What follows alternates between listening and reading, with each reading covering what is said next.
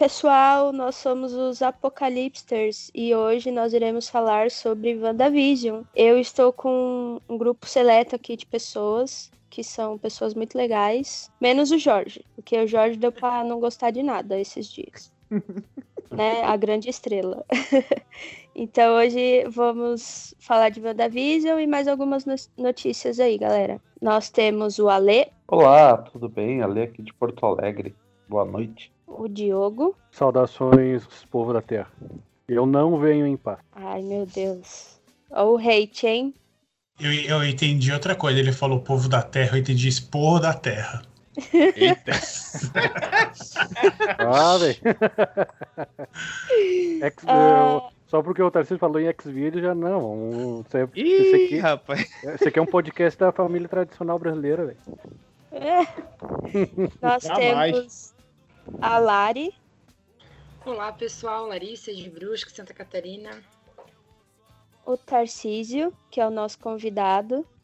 Olá, galera dos Apocalipsters. Muito feliz de estar de volta aqui como convidado. E vamos falar de WandaVision, né? Direto de Recife. O Beto. Olá, pessoal. Tudo bem? Beto aqui de São Paulo. E o nosso pãozinho de queijo, Dudu. E aí, galera, vamos falar do Mephisto ou nada? Você é o Mephisto, né, Dudu? Pode dizer. É, não queria falar para ninguém, não tava guardando. Mas é spoiler aí. Ele vai aparecer na segunda temporada. E é isso. Ai, ai. Agora nós vamos pro quadro Apocalipster News. Que durante a gravação de hoje foi o dia que saiu a lista do Framboesa de Ouro. E a surpresa foi a indicação de Borat, né? A não surpresa foi a indicação de Mulher Maravilha, Doutor do Little. Infelizmente, né, gente? Robert Downey Jr. foi indicado e Kristen Wiig foi indicada também. A surpresa também foi a indicação de Harrison Ford. O que vocês acharam dessa lista? Eu posso tecer? Posso começar comentando? Pode, pode sim. Ó, vamos lá.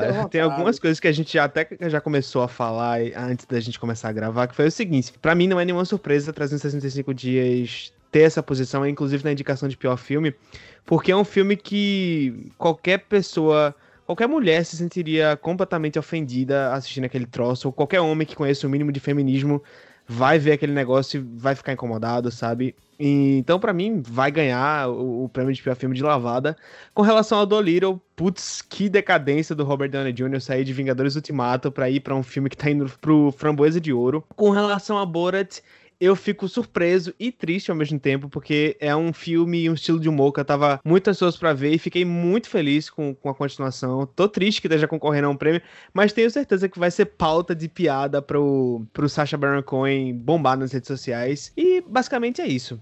Vamos lá. Diga, Lari, o que você quer Sobre dizer? Tudo isso eu só tenho um comentário a falar. Eu não aceito, acho totalmente injusto Mulher Maravilha estar na mesma lista que 365 dias. Então. Eu só vou discordar de uma coisa, Tarcísio. Nem sempre o bom ator vai salvar o filme, meu amigo. Ele faz ali o que o roteiro Verdade. pede, aí, aí sabe como é que é, né? A gente tira pro de letra, né? O cara é um bom ator, já, se não me engano, já ganhou Oscar. E ele, como Coringa, então fica criticando ele e fala, sabe, você não criticou ele não, velho. O roteiro que ele pegou, ele fez o que pôde. O que não, isso é, isso é completamente verdade, cara. A gente pode aplicar isso, inclusive, a Christian Wiig, né? Que é uma atriz excelente, mas que pegou um papel terrível no Mulher Maravilha 1974, que, assim, não sei o que, que as meninas acharam, não sei o que a galera daqui achou, mas até no meu canal eu falei, é um filme muito inchado, é um filme sem foco e a, a vilã, né, a, a Mulher Leopardo, ela nada mais é do que o Electro, o Charada, a Mulher Gato. Esse vilão com o mesmo arco repetido de é reprimido, aí ganha poderes, aí vai tentar matar o ídolo. É basicamente isso. Então, o papel que ela pegou não ajudou, coitada, né? E você, Beto, você assistiu algum dos indicados? Eu assisti o Dr. Dolittle. É, confesso que, olha, era um filme. Ainda bem que eu não assisti no cinema, ainda bem. Os outros eu acabei. Eu, eu concordo com o pai de Calari também. Não acho que Mulher Maravilha tem que estar na, na mesma posição do que esses outros filmes que foram indicados, é, considerando até pelo que foi.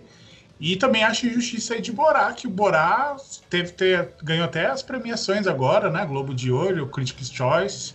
Então acho até estranho. Filmão, pô, filmão, não tem nem o que dizer. É, eu acho que eu acho que o Borá ele tá nessa indicação aí para dar uma alfinetada no, no Giuliani mesmo, porque as duas indicações envolvem a cena que ele participa, né? Tanto a pior combinação junto com a Maria Bakalova, Maria Bakalova que pode ser indicada ao Oscar de atriz coadjuvante, e, e, a, e o pior ator coadjuvante ele do filme, porque, enfim, realmente é, é o que ele fez foi patético, acho que é só uma alfinetada aí. Gente, e... alguém me lembra do, de quem é realmente que vocês estão falando? Daquele político é que aparece no final do filme? Isso, o Juliette. Ah, é porque eu não tava relacionando o nome à pessoa, mas realmente aquilo é um vexame.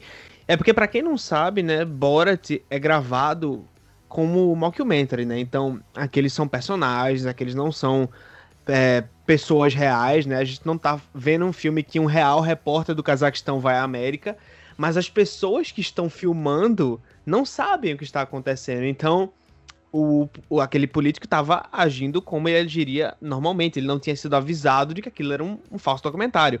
Então, ele provavelmente iria abusar sexualmente da Mara Bakalova, né? É, esse o nome dela? Mara Bakalova ou eu tô falando errado? Maria. Maria, desculpa. Enfim, vexame, ele devia ter sido preso, para falar a verdade. E, basicamente, né? Que bom que alfinetaram, pelo menos. E voltando ao, ao, ao Framboesa em si, uh, eu, para mim, o Framboesa de Ouro já virou uma piada de muito mau gosto há muito tempo. Assim. Ele foi, foi divertido, foi legal por alguns anos, mas para mim, cada ano que passa, assim, já é mais um negócio desnecessário que não precisava ter. Mas confesso que, por um lado, ver 365 dias achincalhado para mim me faz um pouquinho feliz filme que não deveria existir, na minha opinião. Concordo. E você, Dudu, tem alguma opinião sobre o Framboesa? Dudu, Diogo? eu tô igual a Glória Pires, eu não posso opinar porque eu não, eu não vi. Eu assisti Mulher Maravilha, velho. Onde eu sei. Dos indicados ali, eu só assisti o Borat e o 365 Dias. E o 365 Dias foi o filme que me fez escrever a primeira crítica para o site lá dos Apocalipsters, porque é um filme pavoroso, é um filme de mau gosto, é um filme, é um desperdício de dinheiro, um filme que, que nem diz o que não precisava existir. É um filme superestimado, o filme é, é, ele, ele, chega a ser. É um absurdo eles ficarem é, romantizando e, e glamorizando uma síndrome de Estocolmo Cara, é absurdo aquele filme. Ele, ele, ele tinha que ser indica, indicado, ele devia ser o único concorrente ao, ao Framboesa e se ganhar todas as categorias. E, sei lá, ele deveria ser um filme pavoroso, horrível, horrível, horrível, horrível. Eu concordo. Eu só, eu só não vou conseguir concordar com uma coisa. Eu não chamaria ele de superestimado porque eu não encontrei ninguém que goste desse filme. Cara, Gente. por incrível que pareça, na internet eu vi centenas de mulheres elogiando o filme. Nossa. E aí, a, a, as, quando uma mulher de, de reclamava do filme, a outra que, que gostava disse: Ah, você tá reclamando é porque não tem o máximo em casa. louco, ah, o filme ficou semanas no top 10 da Netflix, né? Assim, Sim. Ele... Aí eu fui inventar de assistir. Pessoas assistindo, ele ele foi um sucesso, digamos, financeiro para Netflix, tanto que vai ter sequência. Mas, enfim.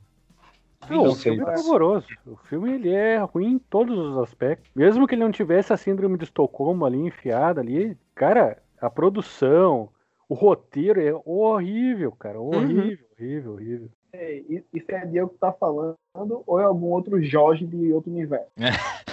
A, a linha do tempo tá confusa agora. Não, não, daquele, aquele filme. Tá parecendo comigo, pô. É, não, o multiverso tá doido aqui. 365 dias, cara. É, olha, é um troço. É um tipo de filme assim, ó. É, é, claro, ele já foi, que nem um tempo atrás, lá no início, a, acho que foi. Não me lembro se foi a Lori quem que falou. Que que comentou que alguém estava fazendo um abaixo assinado para Netflix tirar do ar. Isso eu sou contra. Porque aí é censura. O filme já está no ar, deixa assim.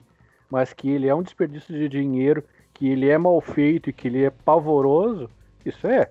é mas isso é quase uma unanimidade, né, cara? O filme é horrível mesmo. Cara, ele, ele, assim, ó, ele não serve nem pra erótico, ele não serve pra nada, nada, nada, nada.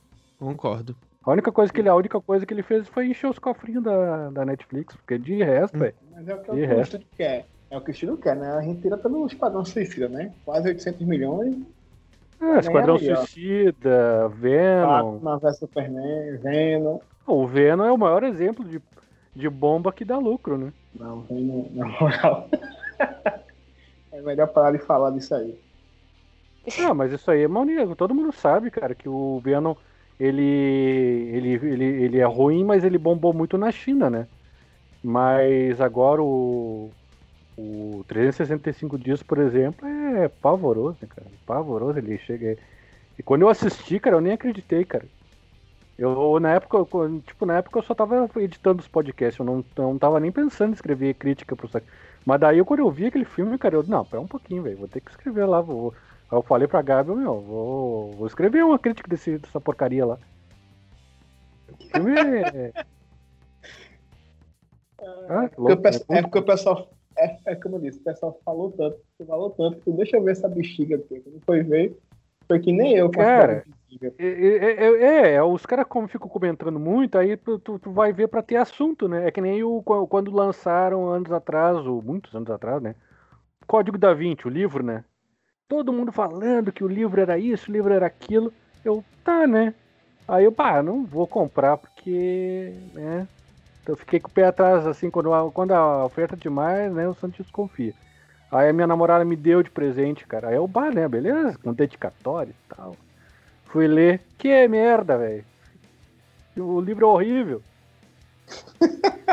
O filme é melhor? Cara, o filme é pavoroso, velho. Tão Nunca ruim quanto o livro. Eu acho que quase. assisti. não sei o que, que, que o Tom Hanks tinha na cabeça pra fazer aquela porcaria ali. Eu acho que o condomínio tava atrasado, sei lá. É, ou Rolou. pensão, algo do tipo. Eu acho que a gente pode fazer um episódio só pra falar mal das coisas. É muita coisa pra falar mal, tá louco? Ah, vamos, fazer um. Eu, eu posso fazer um posso- monólogo, pô. Não precisa não. Merda. Pior que é, o Jorge. Ah, nossa senhora, eu- o Jorge, o Jorge vai ser a O estrela desse, do de falar mal de tudo, gente. Vai ser tipo, o Jorge fala e a gente só concorda. Não, a gente não Ou concorda. não, Discorda ou não, também, ou ou É não, o Jorge. né? o- Não dá pra ser um monólogo porque o Jorge não gosta de coisas que eu acho que são boas. Que muita gente acha que é boa. O Jorge é uma exceção em mu- muitas delas. Vai dar pra fazer um Exatamente. É, então. Jorge Vai tem pra- gostos peculiares, gente. Jorge é. É. conhecido lá no grupo da Toca do Nerd como o chato. Brincadeira, Jorge, a gente te ama. Chato não. Pra eu ficar chato, eu ficar muito simpático. Eu sou insuportável. Pra mim, assim, a gota da água foi recente. Porque assim, a gente até levava na brincadeira. Mas depois que o Jorge colocou o negócio xingando, falando mal de Beatles, cara, meu, pra mim foi assim, a gota da água, sabe? Não dá mais, não dá. é. Não, não tem mais pano pra passar, não dá. Minha caixa de pano também acabou, Lari. Cancelado, Realmente. cancelado. Canceladíssimo. Os meus paninhos não tem, não tenho mais paninhos, Jorge. Rasgou tudo, foi tudo pro lixo, meus paninhos. Lamentável. Mas é verdade, né? É o tipo de verdade que poucas pessoas estão incapacitadas de ler ou ouvir. Nada disso, meu filho. Você que não ouviu o Beatles direito, vai ouvir direito. Eu ouvi sim, viu, meu amigo? Eu ouvi mesmo, todas as fases. Por incrível que pareça. Corda, não dá corda. Ah, então, É vamos ele- é para o Don't Feed the próximo quadro, é, Apocalipster Now. Aquelas, Então, puxa o próximo. Eu vou dar logo uma indicação. Não ouça Viram? Beatles. Indicação. Não ouça Beatles, Engenheiros do Havaí, Los Hermanos e Legião Urbana. Ô, alguém- Jota Quest. Jorge foi removido da gravação. Pera aí. Ó, caiu a internet do Jorge. E o pior é que eu nem tô trabalhando hoje, hein? Olha. Ô, Lore, acho que nós precisávamos de ti. É, e aí, agora nós vamos para os quadros Apocalipsters é, Now, quando nós fazemos alguma indicação do que assistimos, lemos, ouvimos e existimos, sei lá, qualquer coisa durante a semana, tá bom? Vamos começar pelo Beto. Olha, essa semana foi bem corrida, eu quase não, não consegui ver nada. Mas assim, eu vou dar uma indicação de algo que eu irei assistir amanhã, porque acho que era um filme bem esperado. Ele tá na Apple TV Plus, na verdade, né? É o novo filme, na verdade, do Tom Holland chamado Cherry. Inocência Perdida. Ele chegou, né, agora essa semana no, no serviço de streaming da Apple TV Plus. E aí, o, do que, que o filme se fala, né? O próprio Trevor ele deixa a faculdade para se tornar um médico no Iraque, apoiado pela sua amada, e ao volta da guerra com estresse pós-traumático se envolve com crimes e drogas enquanto luta para reconquistar seu lugar no mundo. Eu acho interessante assim a curiosidade de ver esse filme porque a gente vai ver um pouquinho do Tom Holland, nada ligado, por exemplo, ao MCU, né? Um filme adulto mesmo, enfim, vamos ver como é que é a atuação dele. Então é a minha dica dessa semana. Vai, a gente vai ver ele no drama, então, né? É. Ele fez um filme dramático há um tempo atrás. Quando Aí ele teve o da Netflix lá que ele fez com. Foi o Acabou. Diabo de Cada Dia, algo assim. Isso, esse filme eu gostei. Esse filme eu gostei. Isso, teve esse, Diabo né? Nosso cada dia.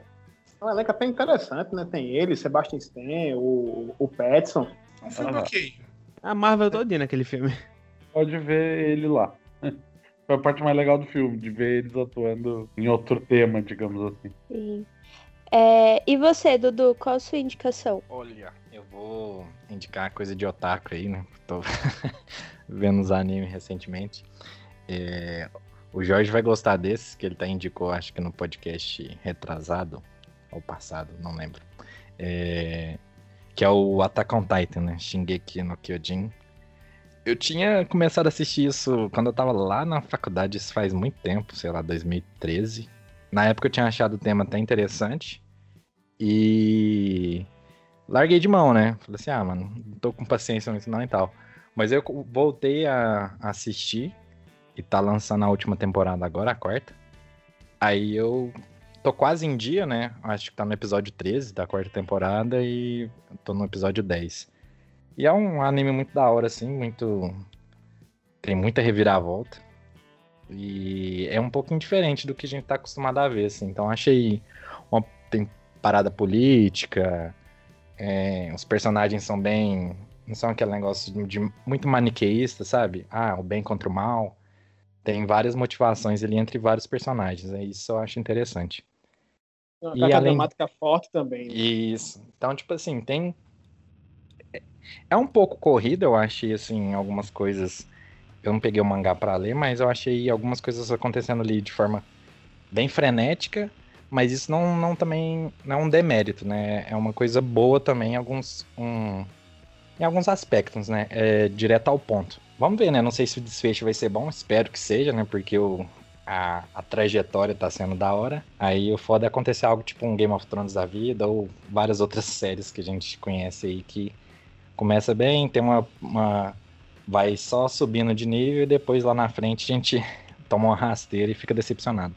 Espero que, que não seja o caso. Tô foda, era bom. E você, Lari? Então, eu também não, não tô vendo muita coisa. O que eu tô vendo também, tipo, é séries antigas, quando dá. Principalmente uma sitcom, que é episódios mais curtinhos. Mas eu vi dois filmes recentemente que são muito bons. Eu acho que um até pode correr o risco de ser indicação do, do Ale, desculpa, porque eu vi por indicação dele, que é Moxie Quando as Garotas Vão à Luta, que é um filme da Netflix que lançou, se não me engano, essa última semana, nessa última semana. E eu achei muito legal, muito legal mesmo. É um filme que ele foge, apesar de ele estar dentro daquele clichê é, adolescente, né, estadunidense, ele também foge disso. Conta a história de uma menina de 16 anos que ela tá, tipo, cansada, né, do, do machismo, do, do ambiente tóxico que é o, o colégio, e ela acaba se inspirando no passado rebelde que a mãe dela tinha. É, eu acho que também, não, não rebelde seja uma palavra meio forte, mas que a mãe dela realmente era uma pessoa que ia, falava ia luta, tipo, por causa nas causas, assim, quando era adolescente. Inspirada nisso, ela acaba publicando um zine e que vai levando uma revolução das meninas na escola até chegar no desfecho final, assim. É muito legal. É realmente aquele tipo de filme que tu vê que tem aquele clichê adolescente, mas não é totalmente focado naquilo. Ele acaba abrangendo muito, muito tema importante. Principalmente, é claro que todo mundo pode ver e deve ver esse filme, mas eu acho que quem é mulher é muito legal de ver esse filme. Eu acho que abre a cabeça para vários temas que muitas vezes até não passam, não passam pela nossa cabeça. E eu indico muito, muito mesmo para quem quiser assistir. A fotografia dele é bonita, ele tem história, ele tem aquele romancezinho bobo também, então eu recomendo, recomendo demais. E o outro filme que eu vi é o I Care A Lot, que é Eu Me Importo, que também é da Netflix, muito bom. Muito bom mesmo. Ah, esse ver eu esse- vi, né? Nossa, eu fui ver se... Pike. Exatamente, eu fui ver sem pretensão nenhuma. Tipo, só que eu vi a galera falando muito bem dele na internet. Pensei, cara, deve ser bom. Porque ultimamente eu, eu tenho medo de ver filme sem indicação, tipo, de pessoas de confiança. Porque, cara, eu não tenho mais saco pra ver, tipo, perder tempo vendo filme ruim, sabe? Aí eu fui ver, cara, muito bom também. Muito bom. É ela, tipo, dando aquele golpe nos velhinhos. E aí, tipo, no final das contas tem todo aquele desfecho que eu não vou falar pra não, não dar spoiler. Mas achei muito legal e eu realmente espero que a Netflix faça um segundo filme. O, eu vi o, o, o Eu Me Importo, né? Uhum. O, o- a forma que ele me. que a resolução do filme, não vou contar ela pra, como tu disse, pra não dar spoiler, mas aquilo me deixou com um negócio tão ruim. não pode, gente. Por mais. Ah, sei lá, eu fiquei com um sentimento ruim quando eu terminei de ver esse filme, mas eu gostei muito dele. Acho que se ele te. Qualquer filme que te traga qualquer tipo de sentimento, mesmo que seja ruim, talvez ele tenha al- alcançado o objetivo, né? Sim, Mox é lindo, maravilhoso, Amy Poehler, dona da minha vida já também. maravilhoso. Diogo? Vamos ver a indicaçãozinha do Diogo. De novo, eu só assisti o mais recente agora, é a Cidade Invisível, que é, que é o que eu posso indicar agora. Que de resto eu tô que nem a Lara, eu tô assistindo muita coisa antiga, revendo alguma. Tô, re- tô assistindo uma série muito antiga, O Homem que Veio do Céu, a maioria não conhece aqui, né? De novo é isso aí mesmo. Cidade Invisível, que é uma baita de uma série, que como eu falei no episódio anterior, tem uma escorregadinha no final ali da, da- da- da temporada, mas é uma série muito boa. Fica a dica. E na próxima, como já tá confirmada a segunda, provavelmente a Netflix vai injetar uns dólares aí de caminhão e a coisa deve dar uma melhorada significativa, né? Mantenha o Jorge mutado nesse momento, é uma dica. Ah, sim, claro.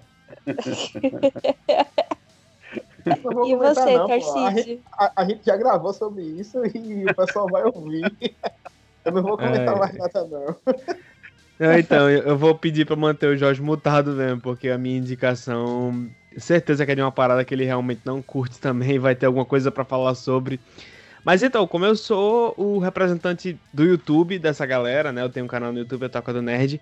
A minha indicação vai ser um canal no YouTube, que não é o meu, mas se quiserem se inscrever lá na Toca, fiquem à vontade. Ahn, eu vou indicar um canal que fala sobre uma das minhas séries favoritas. assim, É um canal que realmente só fala de uma série. Que essa série é o Chaves, né? E tem um canal chamado Vila do Chaves, que eu encontrei esses dias no YouTube, que fala várias curiosidades sobre a vida e a obra do Roberto Gomes Bolanhos, né? Esse gênio da comédia mexicano que nos deixou em 2014 e que deixou uma obra gigante, dentre eles Chaves, Chapolin, ah, Chaparrón, uh, Chompiras, o Dr. Chapatin, vários personagens incríveis que ele desenvolveu. E esse canal ele se dedica a mostrar a profundidade da obra do Bolanhos, claro, focando um pouco mais em Chaves, mas traz várias curiosidades sobre Chapolin, sobre Chaparrón, sobre todos esses outros personagens que eu citei, alguns que vocês talvez nem conheçam ainda, mas que podem conhecer através desse canal. É uma linguagem muito fácil, divertida, bem humorada, um apresentador muito legal chamado Renan Garcia, que é um cara super gente fina aparentemente e conheçam mais sobre esse cara incrível que foi o Bolanhos, conheçam mais sobre a profundidade de Chaves, porque não é simplesmente só uma série, uma comfort série que a gente liga na TV pra ficar passando e rindo, tem muita coisa por trás daquilo.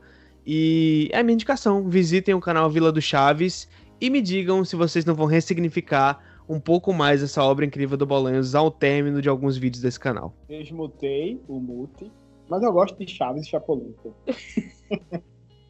Desmutei o mute, o melhor é o Jorge avisando. Desmutei, agora eu vou destilar a, a minha palavra. Não, mas pior que eu jurava que ele não gostava, aí tô surpreso. assim. Agora, assim, eu não gostava quando era criança mesmo, assim, até os 11 anos, porque eu não entendia as piadas. Aí depois, já com 14, 15, eu comecei a, a entender o que, pô, Chaves é sensacional, pô. E quando eu começava a Chaves, quando era criança, eu mudava. Eu não gostava mesmo, não. Porque eu não via graça, mas depois de, de velho, eu- Chaves é um dos melhores seriados existentes que já fizeram na face da Terra, pô. Ah, velho, que bom ouvir isso. É um alívio, na verdade, porque realmente eu vou ter que concordar. A profundidade por trás da crítica social daquele seriado. Chapolin é uma coisa mais divertidinha, então, mas também tinha suas pontadas na sociedade. Mas Chaves era o tempo todo, velho. Era o tempo todo, o tempo todo, crítica social. E a gente não percebia, e talvez até percebesse porque somos, éramos crianças quando começamos a acompanhar. Mas revejam Chaves hoje em dia como adultos. Como conhecedores da sociedade e dos problemas dela e me digam depois se não é uma parada genial. É, o Bolanhos, ele, só comentando rapidinho, né, ele escreveu um livro, ele lançou um livro uns anos atrás, é, focado no Chaves, mas não era não é considerado um livro de, de, humor, né? Dizem que o pessoal que leu diz que é bem pesado, que fala, fala quase que uma, uma biografia, digamos assim, do personagem, mostrando como é que ele foi parar na vila, como que ele, se, ele foi abandonado pela família, pela mãe e tal. Dizem que o filme, que o livro é bem tenso, né? E não sei se tem no Brasil, cara, mas quem leu diz que é muito bom. Certeza que vale a pena a leitura. Bom, a minha indicação eu assisti bastante desenho, assisti o final de Steve Universo, uh, não gostei. que mais? E WandaVision também, né? Mas é, vai ser a pauta de agora. Mas eu não tenho tido muito tempo para assistir, acompanhar muitas coisas. Vamos ver como é que vai ser com as novas séries que a Marvel vai trazer pra gente, né? Se eu vou conseguir acompanhar ou não, mas acho que essa semana o que eu só assisti foi Steve Universo mesmo. Para quem não sabe, é um desenho do Cartoon que fala sobre tem muitas críticas sociais também, principalmente voltadas ao universo LGBTQIA+.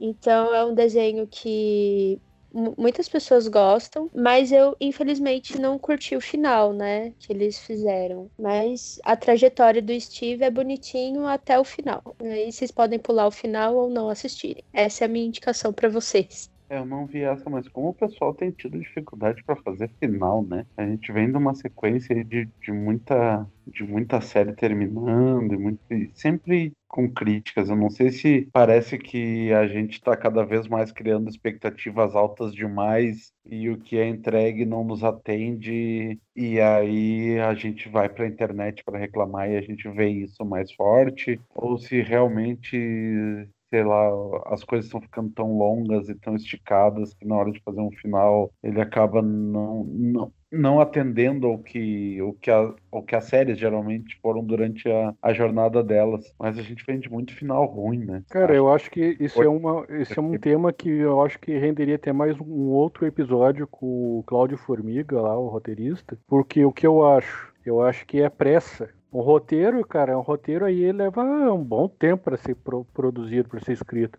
E aí, como eles têm, né, tem que produzir o troço rápido para tu preencher aquela lacuna, para tu ter programação, né? E, é e como é rápido, tu tem que, por exemplo, Mandaloriano teve oito episódios é rápido para terminar. Então tu tem que substituir ele muito rápido. Então eu acho que nessa pressa de ter um conteúdo disponível para botar no ar, eles acabam não tendo tempo de trabalhar o final, né? O, por exemplo, o Cidade Invisível.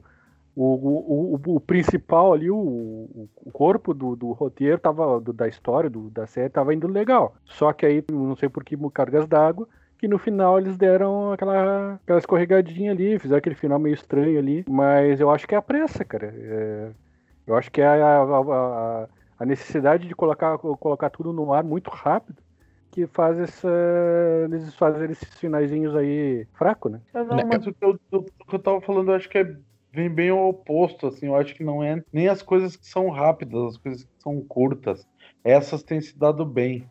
Eu acho que é mais os, o, o, onde eu tava, tenho sentido mais é em produções longas mesmo. Porque se nós for pegar é, produções mais curtas agora, WandaVision teve um final que, no geral, assim, foi bom. Uh, Mandalorian, que por mais que seja temporadas, o final de, das duas temporadas foi muito bom e é uma série com uma temporada curta. Uh, a maioria das minisséries que a gente está vendo aí, que cada ano tem aparecido minisséries melhores, assim, sempre os finais são bons, são bons. Eu, eu digo que é mais de histórias que já vem de anos, assim. Como eu citei o Game of Thrones agora há pouco, o final de Supernatural, muita gente criticou por, por alguns pontos, decisões que eles tomaram. Uh, Grey's Anatomy nunca vai acabar porque eles não querem fazer um final pra galera criticar, então. Ai, olha, eu olha, acho que nem precisa porque eles vão matar todo mundo, tá? É mais é. fácil assim. Oi, eita cara, spoilerzinho doído, cara. Mas, tá, é, é, o Eduardo tá com a mão levantada ali há um milhão de anos. Mas rapidinho. Ai, Dudu, é sou eu, Dudu, pode falar. Pode terminar aí, Diogo, aí eu falo. Não, é, é, é que Grey's Anatomy, cara, Grey's Anatomy é um hospital. Cara, tu, se tu trocar o elenco e botar um elenco novo e tocar e seguir com aquele cara, tu pode durar para sempre, porque o tema de hospital é para sempre. Quantas séries existiu nesse meio tempo aí? Plantão Médico, Grey's Anatomy, como é que é o nome daquele outro lá? O, aquele dos anos 80 House. lá. Não, não, dos anos 80 É o lá. IR, é o IR. Que o Plantão gurizinho- Médico? que- Não, que um menino Não. guri era um, era um autista que tava imaginando toda a situação no hospital. É o IR, é o Eu IR. já? É, Mas o IAR não é o plantão médico? Eu não sei. Eu- É, eu não. É. O plantão Eu médico? pensei que era o The Good Doctor. Não, É o- o- é o plantão Aquele médico, era o guri é autista que tava outro. imaginando? isso, Não, não. é esse É. mesmo. Então, É esse É? mesmo. plantão Mas médico. realmente tem, tem muita série médica mesmo, É. assim. Então, se o cara quiser, pode. A, a atriz principal ali, a protagonista, pode se aposentar, fazer uma ponta uma vez que outra e seguir eternamente com a série. É um novelão mesmo. Vai, Lari, defende Grey's Anatomy, vai.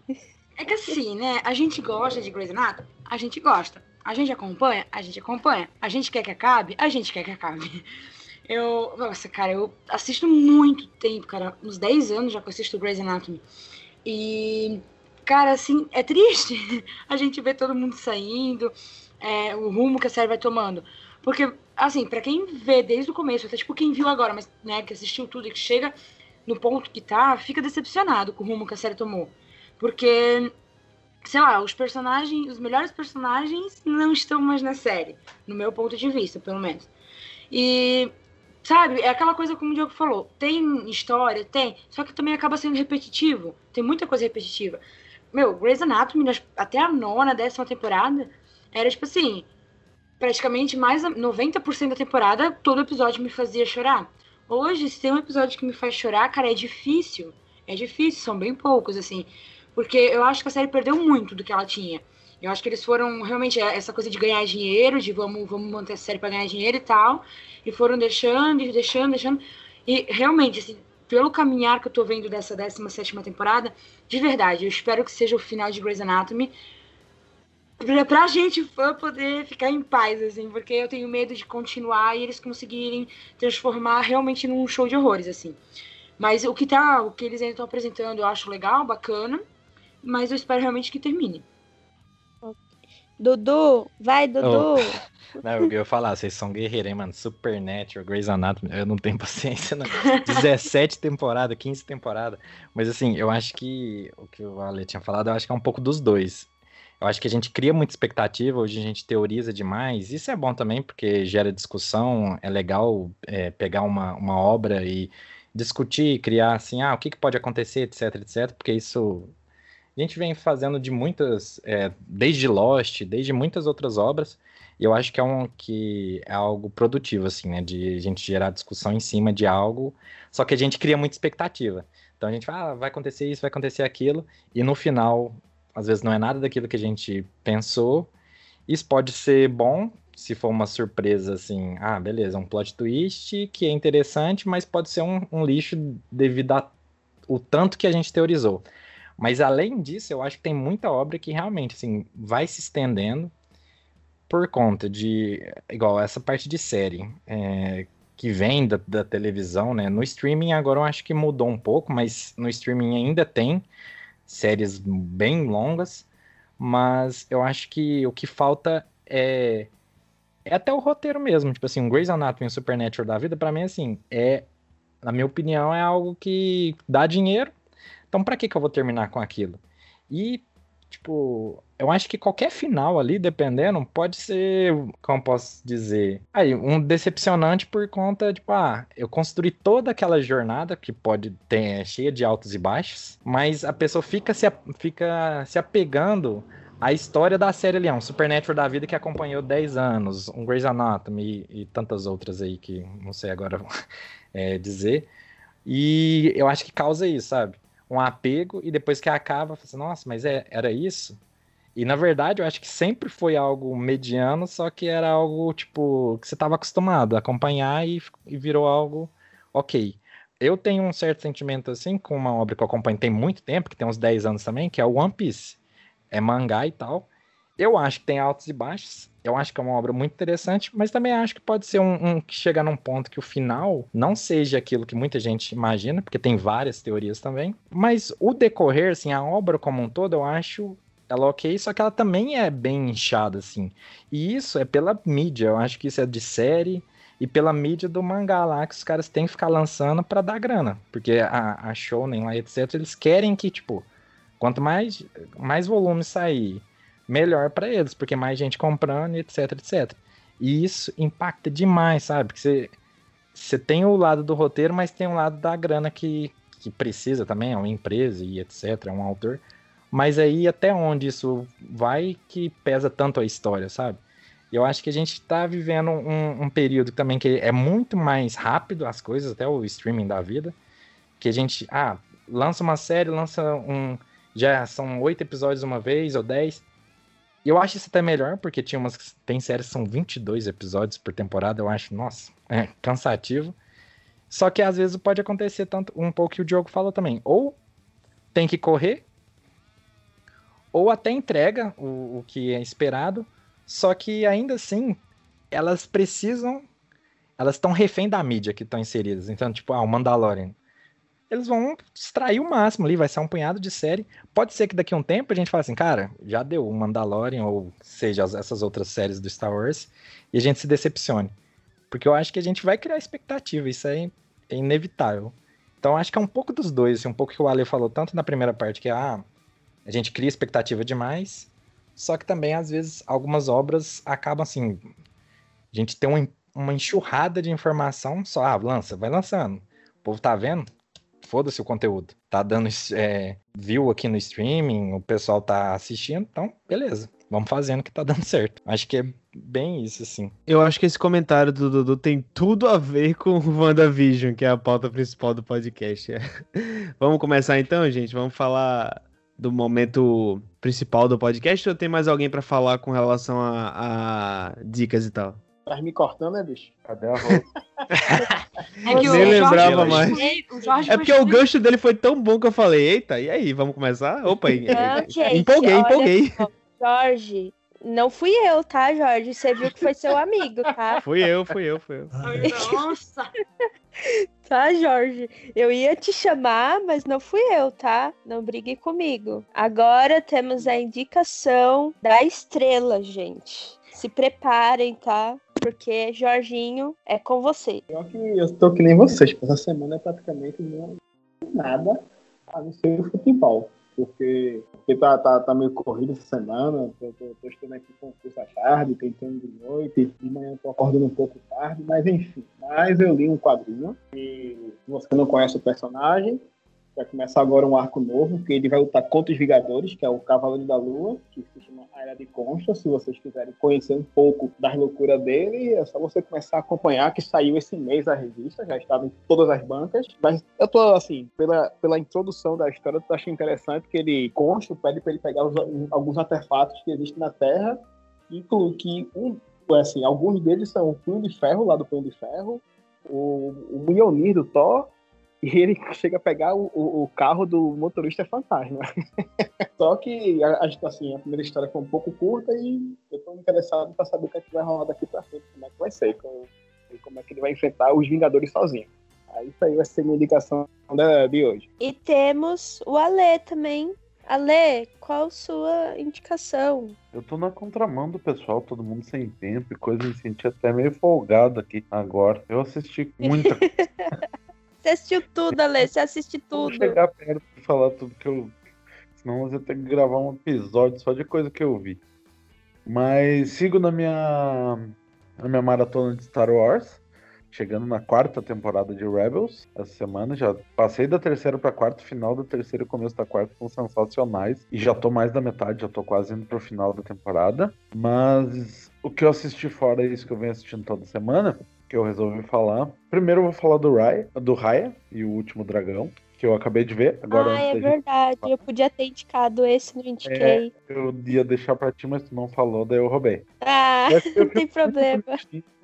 Acho que ele tem, tem algumas questões ali que nem vou entrar no assunto, mas é um filme muito bonitinho, muito gostosinho de assistir. Uh, é aquela coisa, Disney faz filme só para comprar boneco, sim, eu quero todos eles para mim. E o que, que eu ia dizer mais é, desse filme? Até também esqueci. É agora. muito triste, hein, gente? Raya. É, ele tem, um, ele tem uma pontinha triste ali que, que dá pra. Se não tiver preparado, eu falar enfim. Eu chorei, hein? Chorei umas quatro vezes no filme. É, ele tem uma, umas pontinhas. Umas pontinhas tristes pra, pra doer no coração. Mas e o que o filme que eu quero indicar mesmo é um filme que entrou no Netflix essa semana, semana passada, eu acho, e que ele é de 2019, mas entrou só agora na Netflix, que é M8 Quando a Morte Socorre a Vida. É um filme brasileiro que chegou na Netflix com o Juan Paiva. Ele faz o Maurício, ele é um estudante de medicina e quando ele chega na faculdade, a primeira aula de anatomia dele, ele conhece esse corpo, o cadáver que está lá para ser estudado, que é o M8 o Maurício é um, é um rapaz negro de periferia, pobre, e quando ele chega na, na faculdade, ele se vê cercado por aqueles riquinhos, aqueles playboy. Na primeira aula, um dos playboyzinhos já vai lá e confunde ele com um funcionários que trabalham ali, né, naquela parte da faculdade. E aí ele, se, ele começa a perceber que todos aqueles corpos que estão de estudo são são homens negros também. E a maioria deles é sem identificação e que acabam sendo doados pro, pelos hospitais para a universidade.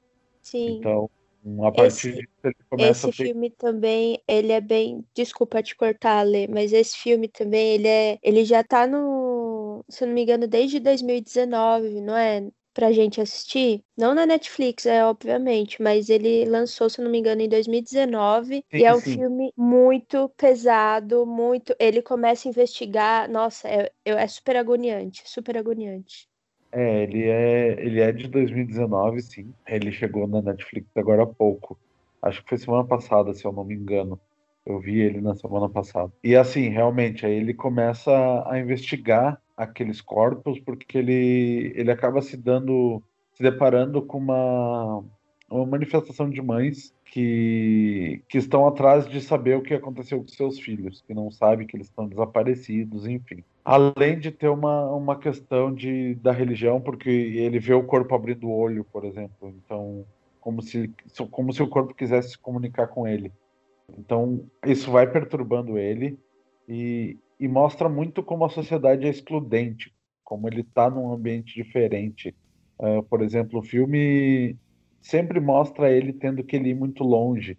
Então, ele mora muito longe da faculdade, ele pega uma ele faz uma viagem de ônibus muito longa, depois ele tem que caminhar um longo caminho para chegar até lá na faculdade. Então mostra como tudo para ele é muito distante e como quando ele chega naquele mundo, uh, por mais que aparentemente ele tenha ali uma, uma sensação de pertencimento, ela é completamente falsa e tudo nesse tudo ali é feito para excluir quem é de periferia, quem é pobre e é e aí a história vai ficando cada vez mais pesada para esse lado e o filme é muito bom de assistir, assim. Eu acho que é. Eu indico ele muito para todo mundo, assim. Tem algumas questões mais de questão estrutural com o filme. Acho que ele levanta, ele cria muito plot, ele cria muita história e acaba tendo um final um pouco corrido para resolver todas e nem sempre dá atenção para todas. Mas a mensagem que traz assim é, é bem poderosa, assim. Todo mundo de, deveria refletir quanto a isso principalmente no nosso dia a dia. Então fica aí essa dica da, da semana. Bom, depois dessas dicas maravilhosas, agora nós vamos falar de WandaVision, tá? Então, expectativas foram criadas e será que foram que foram sanadas? Eu não sei não, hein, gente? Eu, eu, antes de a gente não. começar a pauta, eu quero deixar dois recados. O primeiro é que se tu não assistiu WandaVision, esse episódio vai ter muito spoiler. Então, pausa aí, vai lá assistir, depois volta, por favor. E o segundo é que eu preciso já de antemão me redimir por, pelo que eu falei num, há dois episódios atrás, ou um episódio atrás do podcast, que eu falei que eu achava que WandaVision era muito feito para quem conhecia a história de WandaVision. Mentira. Os primeiros episódios pode até parecer isso, mas depois, cara, a cabeça explode, cara. É bom demais. Terceiro, se você não assistiu e é teorizador, não teorize nada. Quarto, Verdade. quarto, o Mephisto está online nesse podcast, tá, gente? Ai, Bom demais. Ele tá online aqui justamente porque ele não apareceu na série. Ele faltou na série pra aparecer aqui. Primeiro spoiler. Primeiro spoiler. é, que, é que a pessoa que é teimosa e não ouviu o primeiro conselho, então, né? Foi Aí já foi, responsabilidade minha da pessoa. Foi responsabilidade da pessoa mesmo. Resolveu esperar um pouquinho pra ver se, ia, se era mesmo spoiler e já se ferrou. Era spoiler que queria? Toma! Mas pelo menos se a pessoa não souber quem é o Mephisto, ela tá segura. Se ela não fizer a menor ideia, ela vai continuar sem saber, porque ele não tá na série. Não, Ai. e o melhor, o melhor é que eu não sabia, tipo, eu eu realmente não conhecia praticamente nada, tipo, da história. Porque eu conhecia mais pelo mesmo, tipo, da, tanto da Wanda quanto do Visão, pelo, pelos filmes mesmo, né? E aí, tipo, eu comecei a ver os posts da Lore e, tipo, meu Deus do céu, era muita teoria. E eu comecei a ler sobre. E aí eu fiquei na expectativa de ele aparecer. E, cara, que decepção. Justamente assim, é, Lari, porque a gente até conversou isso em várias lives do meu canal, e eu, eu justamente é, eu achar que o comentário de Eduardo era um gancho justamente por causa disso. Porque se tem uma coisa que aconteceu, um fenômeno que aconteceu em WandaVision, é justamente sobre essa parada das teorias, né? A galera se, se coloca numa bolha de teorias, começa a teorizar, e é super divertido teorizar. É super divertido criar narrativas paralelas, é super divertido reunir os amigos numa call, numa live, numa mesa de bar, pra. Mesa de bar só em, em tempos não pandêmicos, tá, gente?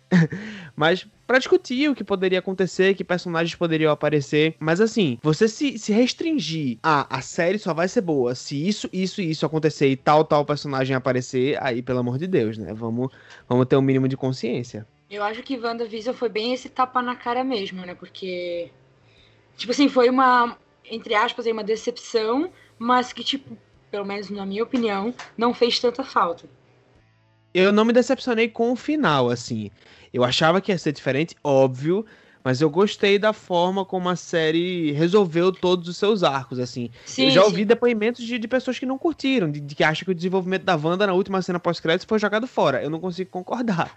Mas cada um tem a sua opinião, né? E sobre essa parada do Mephisto, pense numa parada que me irritou nessa série, foi que tudo era o Mephisto. A mosca era o Uhum. Mephisto, o coelho era o Mephisto, o, o, o Herb, o Herb não, o Herb também, podia ter alguém vai, falou que o Herb era o Mephisto. O Herb era o Mephisto, o Ralph era o Mephisto, a Agnes era o Mephisto, todo mundo era o Mephisto, que inferno, sabe? Ah, mas acabou. Acabou e ninguém era o Mephisto. Graças a Deus, porque Mas essa série eu- é sobre a Wanda. É, eu achei muito interessante. Então, exatamente isso. Eu li uma, uma reportagem que, que foi uma das produtoras ali da série que ela falou. É, e perguntaram pra ela, né, tipo, o porquê dele não ter aparecido, porque que realmente os fãs do mundo todo esperavam que ele iria aparecer. E ela disse porque ela- o grande vilão da série, na verdade, é o luto.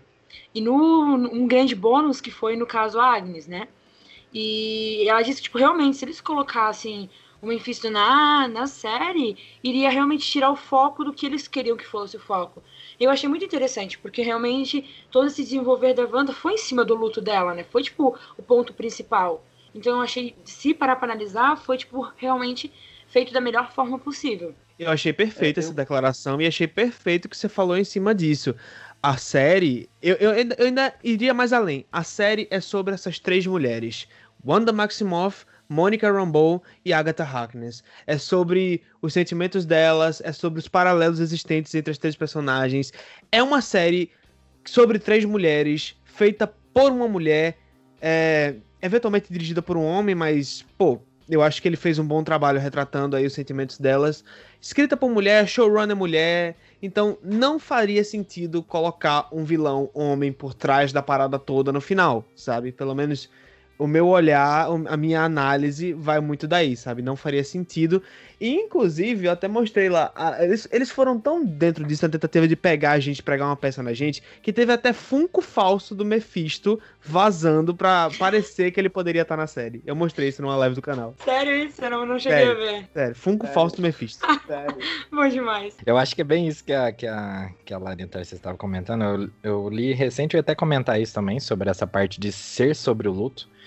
E assim, eu acho que é que o Tarcísio comentou de ser focado bem nas três mulheres, assim, eu acho que, na minha opinião, acho que é o, o- o principal é a história da Wanda com visão, que a gente não pôde ver isso nos filmes, né? Como que surgiu o relacionamento deles ali. E eu acho que, assim, é, foi muito bem conduzida essa parte, porque é uma cena mínima, assim, sabe? Aquela cena que a, que a Wanda tá vendo ah, o passado dela e tudo mais, depois ela tá sentada ali e o Visão chega, você vê que assim, o relacionamento estava sendo construído ali. E aí você consegue dar uma, uma profundidade maior para esses dois personagens. Sim, E- perfeito.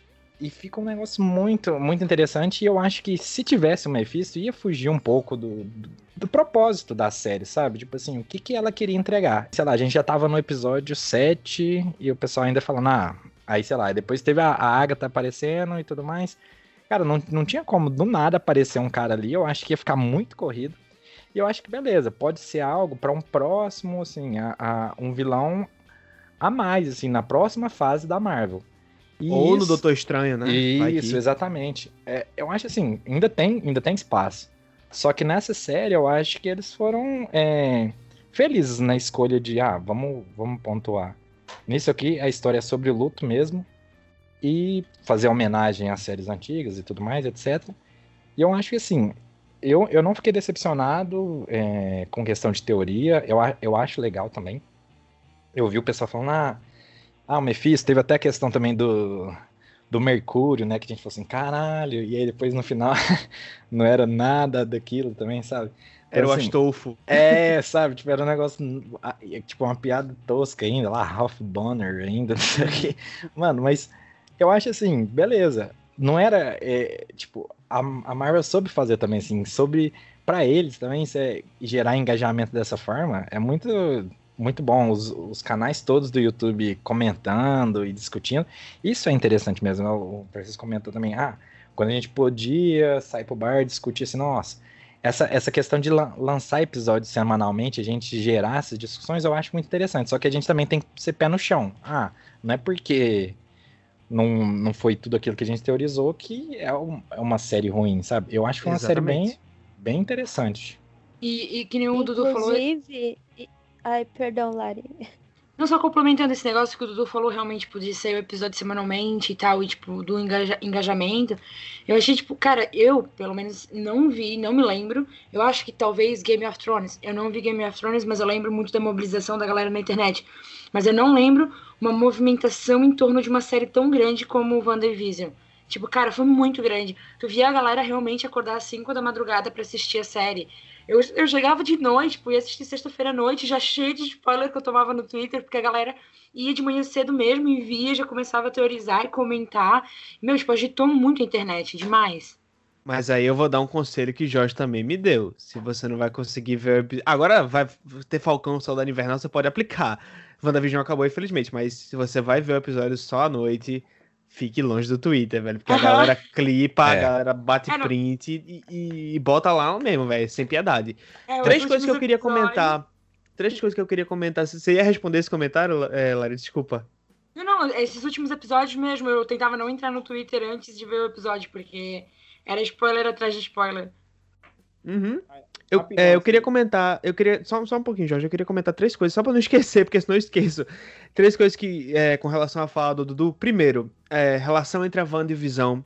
Achei extremamente bem construída, realmente. Eles pegaram um buraco que tinha nos filmes com relação, a, com relação à relação dos dois, hein? Fica engraçado essa fala.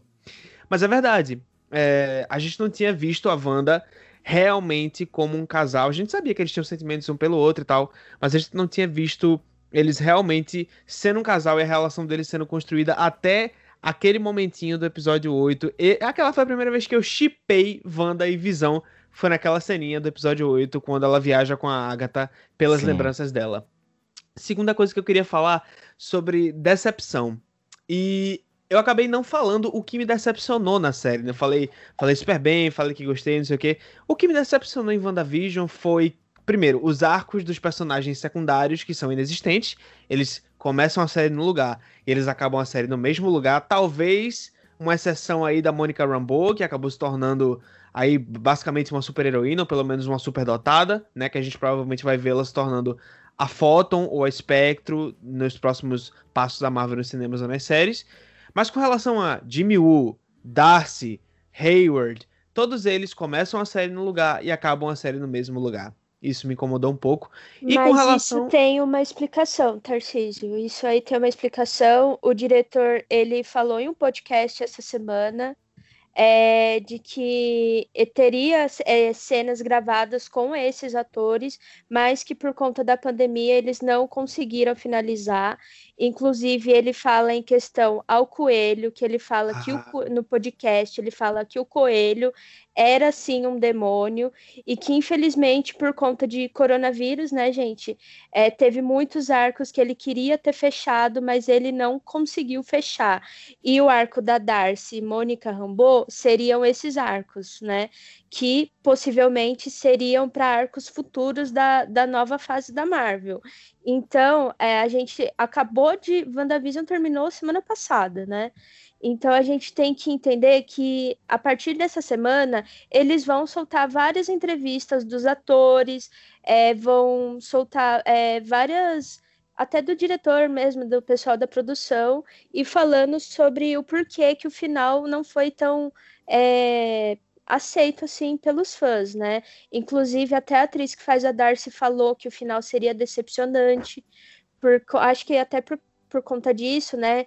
É, tinha até uma, é, um pessoal falando que teria um décimo episódio, e o diretor até meio que confirmou que teria sim, e que por isso que esse episódio 9 ele foi corrido, né? É, a gente viu que a partir dali do episódio 7, quando revelou que foi a Agatha, a gente é, ia começar a ser corrido, né, por conta de poucos episódios, e Mephisto, não, a gente não sabe qual era o demônio que ele iria trazer, né? mas muitos acreditam que era ou o Mephisto, o Pandemônio ou o Pesadelo, né? Então a gente tem que ficar de olho ali também nas entrevistas do pessoal da produção, é, antes de ficar falando, ai, ah, não fechou esse arco, não fechou isso, não sei o quê. É, porque também coronavírus, né? Muitas séries sofreram com isso. E, e cara, eu acho que daqui para frente vai ser assim é, em tempos de pandemia. A gente vai criar teorias para várias coisas e provavelmente por conta da pandemia, por conta de ah, das novas variantes, né? A gente não, não, tem cura, né, gente? Então acho que muitas muitas séries, muitos filmes vão ter um, um final meio decepcionante por conta disso mesmo, né? E Não, você, tá certíssima. Você tá você... certíssima no que você falou. Certíssima. Eu, eu, o pessoal que tá na realidade... aqui. Quem tá quietinho aqui? Beto, Ale, Dudu, Diogo, tá todo mundo quietinho hoje. Não, eu, já... eu falei muito, eu falei muito. Vou falar, mas, vou falar. Deixa eu só, deixa eu só replicar o que você falou aí sobre, sobre a questão do coronavírus e um, um terceiro parecer que eu só vou terminar meu comentário já só para não esquecer, porque eu sou muito memoriado. Mas você tá certíssima, eu realmente não tinha pensado nisso, eu achei que a série não tinha sido tão prejudicada pelo Covid. Acabei julgando o produto final que chegou pra gente, né, e tal. É, acabei não levando em consideração essas questões. Eu ia falar também dos gêmeos e tal, porque não tive, não consegui ter apego emocional com relação aos gêmeos, quando eles foram embora, acabei nem sentindo tanto, porque a série não deu tanta atenção aos gêmeos. Uh, eu ia dizer que lá no começo da, da conversa ali que a gente falou sobre, sobre qualidade versus expectativa, eu acho que muitas vezes uma não, não exclui a outra. Assim, a gente teorizou, a gente falou muito em cima do, do material que existiu base, porque nós estamos falando de uma adaptação, né? Por mais que tu esteja adaptando só os personagens e não uma história em específico, tu está usando os personagens para criar sua própria história, não é uma adaptação direta. Mas é, é difícil não tu não criar expectativa sabendo o potencial desses personagens. E eu acho que é isso que aconteceu. Eu não acho que o final de WandaVision foi ruim, longe disso. Eu acho que eles conseguiram, sim, por mais que eu tenha sentido um pouco de pressa no final, mas eles conseguiram encerrar seus arcos. Mesmo Darcy que, que foi um personagem que não apareceu quase no final. Eu acho que se não foi completamente encerrado, tem um caminho. Uh, porque nós, afinal, nós estamos falando de MCU, né? É impossível não, não pensar que isso vai continuar em algum momento. Mas eu acho que a série sim conseguiu fechar bem seus arcos, apesar de todas as expectativas e todas as teorias, todas as respostas que eles deram foi com base no que eles apresentaram da série. Então não dá para dizer que isso é ruim. Porque tudo que eles fizeram, eles construíram desde o começo. Então, só que isso também não exclui a decepção. Eu acho que a decepção, ela pode aparecer, porque tu sabe que a série teria um potencial para ela ser mais foda do que ela foi, digamos assim. Tipo, eu posso transformar essa série num negócio que vai ser espetacular e tu vê que eles mesmos decidiram, não, não vamos fazer, vamos fazer uma coisa mais contida, passar a mensagem que nós queremos passar e essas, e essas potencialidades, se elas resolverem se encaixar, a gente encaixa no futuro, pois estamos falando de MCU. Então eu acho que assim, mas mesmo que, que isso chegue depois, não vai não vai impedir da gente chegar lá na frente e pensar, ah, sei lá, vamos voltar a falar do Mephisto. Daqui a 10 anos vai aparecer o Mephisto lá num filme futuro, alguma coisa assim. Aí nós vamos dizer, ah, viu, apareceu o Mephisto. Bah, mas ele podia ter aparecido lá no final. Esse sentimento eu acho que eu não vou deixar de ter. Porque eu acho que a, a série poderia tratar, poderia dar importância pro luto da Wanda. Isso, isso para mim é claro desde o do primeiro episódio que a série era sobre ela, que era sobre isso, mas nós temos que entender que ela está dentro de um contexto maior. E dentro desse contexto maior, ela precisa precisa não, né? Mas ela ela gera essa questão de que ela pode encaminhar histórias maiores, encaminhar e, e levar para coisas que podem transformar aquele negócio que é bom num negócio espetacular, assim. E pior que teve um moleque na internet temos... que falou que a Wanda não servia para nada na série, velho. Eu vi isso. Sério. É, que, que é isso? entender que, tipo, nós estamos numa fase diferente. Não vai ser o mesmo MCU da saga do, do infinito. Não vai, não vai ser aquela mesma coisa, um monte de historinha e vamos juntar aqui no final. Não, ela já é uma história expandida. Tudo que vem agora é uma história expandida, por mais que ela conte uma história fechada, ela tá dentro já de uma história maior. E ela sim tem que saber lidar com essas expectativas e tem que saber lidar com as potencialidades que ela tem. E aí vai da decisão dos seus criadores, seja lá de cima, desde Kevin Feige até os showrunners e, e criadores de cada série, de cada filme, de que eles têm um potencial gigante para chegar, mas eles vão ter que escolher até onde que eles querem ir. E eu acho que foi uma questão de escolha, foi uma questão de escolha eles querendo fazer uma coisa mais contida.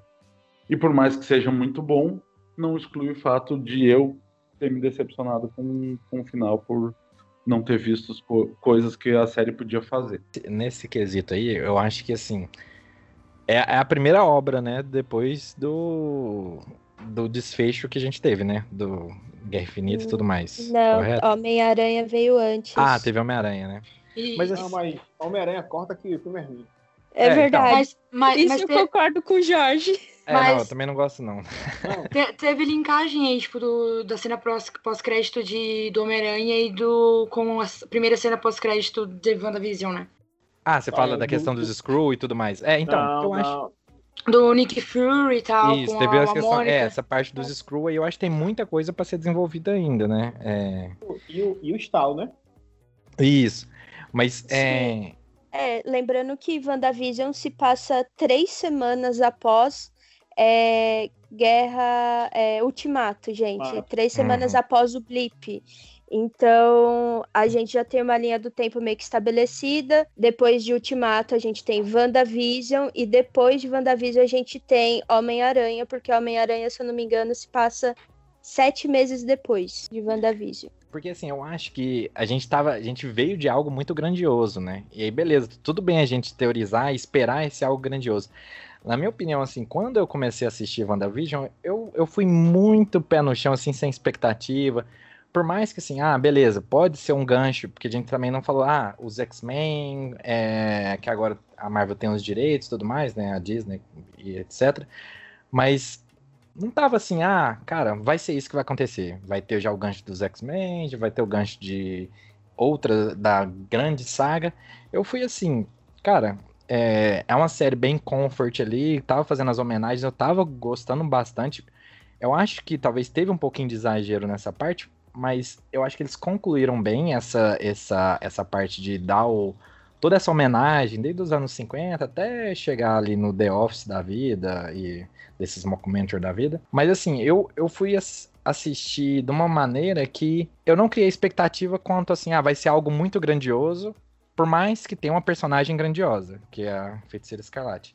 Fui assistindo, cara, eu vou assistir isso aqui, eu acho que vai ser algo que vai dar uma, um pontapé inicial, mas não vai ser algo grandioso igual a gente já estava esperando. E eu acho tudo bem, porque, por exemplo, tantos filmes da, da Marvel que não são grandiosos, mas. Ah, o Homem-Aranha mesmo. Eu não gosto do Homem-Aranha, mas assim, dão uma andadinha na história original. Na história como um todo, né, do MCU.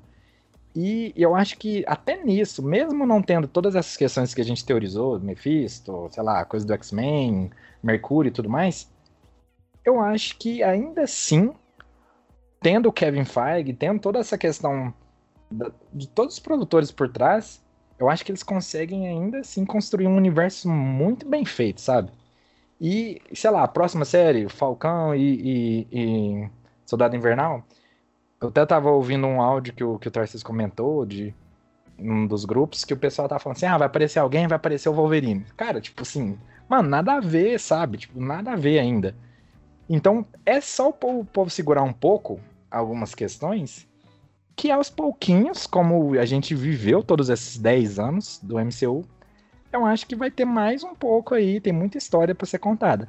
Mas não vai ser tudo numa vez assim, não vai ser, ah, Mephisto agora, X-Men agora, ah, Wolverine e tudo mais. Eu acho que vai ser como foi nos outros filmes.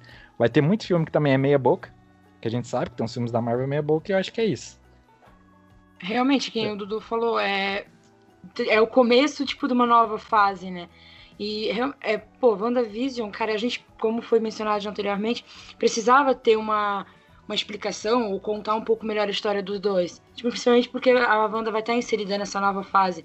Então acho que tipo, a galera esperou muito que a série da Wanda, vi, do, da Wanda e do Visão iria ter, tipo, tantas coisas dos outros, e tipo, a galera meio que esqueceu de se focar, tipo, que a história era deles, né? Vou concordar, vou concordar com, com o Eduardo, vou concordar com a, com, a, com a Larissa. E realmente, assim, né? Eu fiz teoria, eu soltei vídeo de teoria, eu fiz um monte de, de, de conteúdo, eu fiz, o quê? Mais de 10 horas de conteúdo no meu canal no YouTube e falei muito sobre WandaVision no meu, no meu grupo do WhatsApp, da Toca do Nerd e tal. E vou ter que concordar assim, a gente tem que controlar as nossas expectativas, a gente tem que teorizar dentro do que é possível, né? É, eu fui pra WandaVision, sim, com a expectativa bem controlada, bem lá embaixo até. Eu não achava que a série ia ser tudo isso. Meu maior hype ainda é Falcão Saudade Invernal com relação a essas séries novas da Marvel, porque eu sou um grande fã do filme de Guerra Civil, eu acho que vai ser uma continuação é, espiritual desse filme. WandaVision eu tava bem controlado, eu tava bem na minha, e na minha expectativa, a série conseguiu muito me surpreender, sabe? E é, é basicamente isso. O Eduardo falou tudo. E, e, gente, vamos, vamos segurar, né? Tipo, tem aquele meme do Cyborg lá que ele tá com as mãos assim na tela. Aí ele fala, tipo, calma, gente, calma. Eu solto esse meme o tempo todo. Calma, gente, calma. Não vai ter multiverso em WandaVision. Não vai ter mutantes em WandaVision. Porque a Marvel. A primeira, a série não é sobre isso. A série é sobre a Wanda e o luto da Wanda. E a Marvel nunca inventa de inserir as coisas no MCU sem introduzir e sem ter uma ótima desculpa para isso, digamos assim, sabe? Nada introduzido a, a, a, ao Léo, nada introduzido sem uma construção, sabe? Então, eu nunca imaginei, eu teorizei sobre isso, obviamente, mas nunca imaginei, por exemplo, que o que o Pietro que apareceu na série, interpretado pelo Ivan Peters, era realmente o Mercúrio dos X-Men. Eu falei logo que ele apareceu que era o Astolfo, né?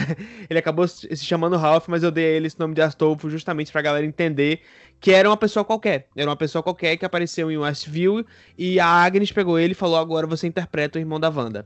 E foi isso que é exa foi exatamente isso que aconteceu na série. Então, o fake Pietro, ou meu querido Astolfo, é um retrato das expectativas frustradas dos nets do Twitter que não entendem de construção e parece que depois de 10 anos de MCU não entenderam ainda que nada se faz da noite pro dia. Nós temos uma fila, gente. Pera. Agora é Diogo, depois Beto. Vai. Uh, para o eu... ímpar aí, vocês dois. Ah, eu, no caso, eu, eu concordo com, com o Alessandro em gênero, número grau. Eu acho que a série, por toda a publicidade em torno do, da série, eu fiquei bem empolgado. E eu até, os primeiros capítulos naquele formato de sitcom eu achei interessante. Porém, eu, eu achei mais ou menos parecido com, isso, com o que o Alisson falou. Eu achei que foi apressado. Produção audiovisual, ele tradicional, é dividido em três arcos. E eu acho que eles demoraram muito para avançar do primeiro para o segundo arco. Quando chegou no fim, quando chegou na, pra, na hora de encerrar, faltava três episódios. E aí eles fizeram uma correria correria, pra, muito parecido também com o que aconteceu com a série que eu já tinha falado ali, que foi a Cidade Invisível. O erro deles. Os primeiros episódios, eles poderiam ter usado essa sacada. Os primeiros episódios naquele formato de 25 minutos é padrão para sitcom. Então o que, que eles poderiam ter feito? Eles poderiam ter brincado com isso. Quando fosse passar para o segundo ato, eles poderiam ter aumentado justamente para mostrar, oh, agora não é mais a sitcom, agora é a série, a trama acontecendo. E trabalhar melhor, desenvolver melhor a história para não chegar com pressa no final e ter que fazer correria. Porque até o penúltimo episódio ainda tava. A coisa ainda desenvolvendo, ainda, a coisa ainda tava rolando. E eu achei. Eu, quanto a essa questão de expectativa, eu acho que tinha espaço para introduzir outro. Eu entendi a questão do luto e tal, mas uh, colocar a Agatha como a principal antagonista, sendo que todo mundo fala que a, a Wanda poderia ter matado o Thanos lá no, no filme sozinha. E aí ela, a personagem mais pica, ficar levando uma ruim para aquela pra tia ali, eu acho que eu, eu, até concordo que ela poderia ter sofrido um pouco de influência da, da, da, coroa ali, mas eu acho que o principal antagonista, o cara que realmente tem poder para fazer alguma coisa, eu acho que deveria ser outro, né? O, próprio Mephisto ou os filhos dele, enfim. Porque que nem a gente no episódio anterior a gente conversou, o Ale e o Jorge os filhos da, da Wanda são pedaços do, da alma do Mephisto. Logo, né, não tem como des, desassociar isso. Quem acompanha quadrinho sabe o que, que tá rolando ali. E isso e o fato eles disserem, não, não vai ter Mephisto, é bem decepcionante, porque é uma adaptação de quadrinho, tu, tu tá fazendo aquilo ali para fãs de quadrinho, né? Claro, ah, tem que pegar público novo, mas o público principal, quem vai realmente encher os cofrinhos da, da, da Marvel e da Disney é o fã. Então eu acho que nesse ponto aí eles tiveram essa falhazinha aí. Mas como eu disse, eu acho que eles fizeram foi muita, muita cor, muito conteúdo para pouco tempo. Se eles tivessem reduzido 10% dos créditos finais ali, eu acho que dava para ter desenvolvido melhor os episódios, não teria ficado essas corre essa correria. Concordo, cara. Crédito final demais, velho. Sete minutos de crédito por episódio, pelo amor de Deus eu percebi que lá pelo quarto episódio que eles ainda estavam desenvolvendo, o, ainda o Visão não tinha certeza do que estava acontecendo, ele não tinha certeza de nada. Como era oito episódios para terminar, eu, meu, acho que não vai dar tempo, cara. E dito e feito, fizeram uma correria danada. É como disse o, o Ale também, foi a opção de o, o Eduardo também, foi a opção deles, né? Eles escolheram esse caminho, né? Mas eu acho que foi um erro. Eu dou uma nota 6 pra essa série. Caramba. Qual Nossa. sua nota, Beto? Beto está quietinho. Agora é vez de Olha. Betinho. Eu só vou dar um ganchinho aqui que eu tenho que sair agora, né? É, vocês podem continuar as discussões de vocês. Foi um prazer falar com vocês, tal, com saudade de reunir a galera. Lógico que faltou Gabi, faltou Guedes, faltou Samantha para termos todos reunidos, né? E um beijão para vocês e comecem os jogos, né? Porque não sei quem vai falar que foi abaixo de seis, né, Jorge? É, não, só falta. Não, tem que fazer, tinha que fazer que nem o Coringa lá do Heath Ledger lá, quebrar um taco de beisebol, um taco de sinuca, jogar só um pedaço ali, ó. Quem sobreviver. Se virem aí. Se virem.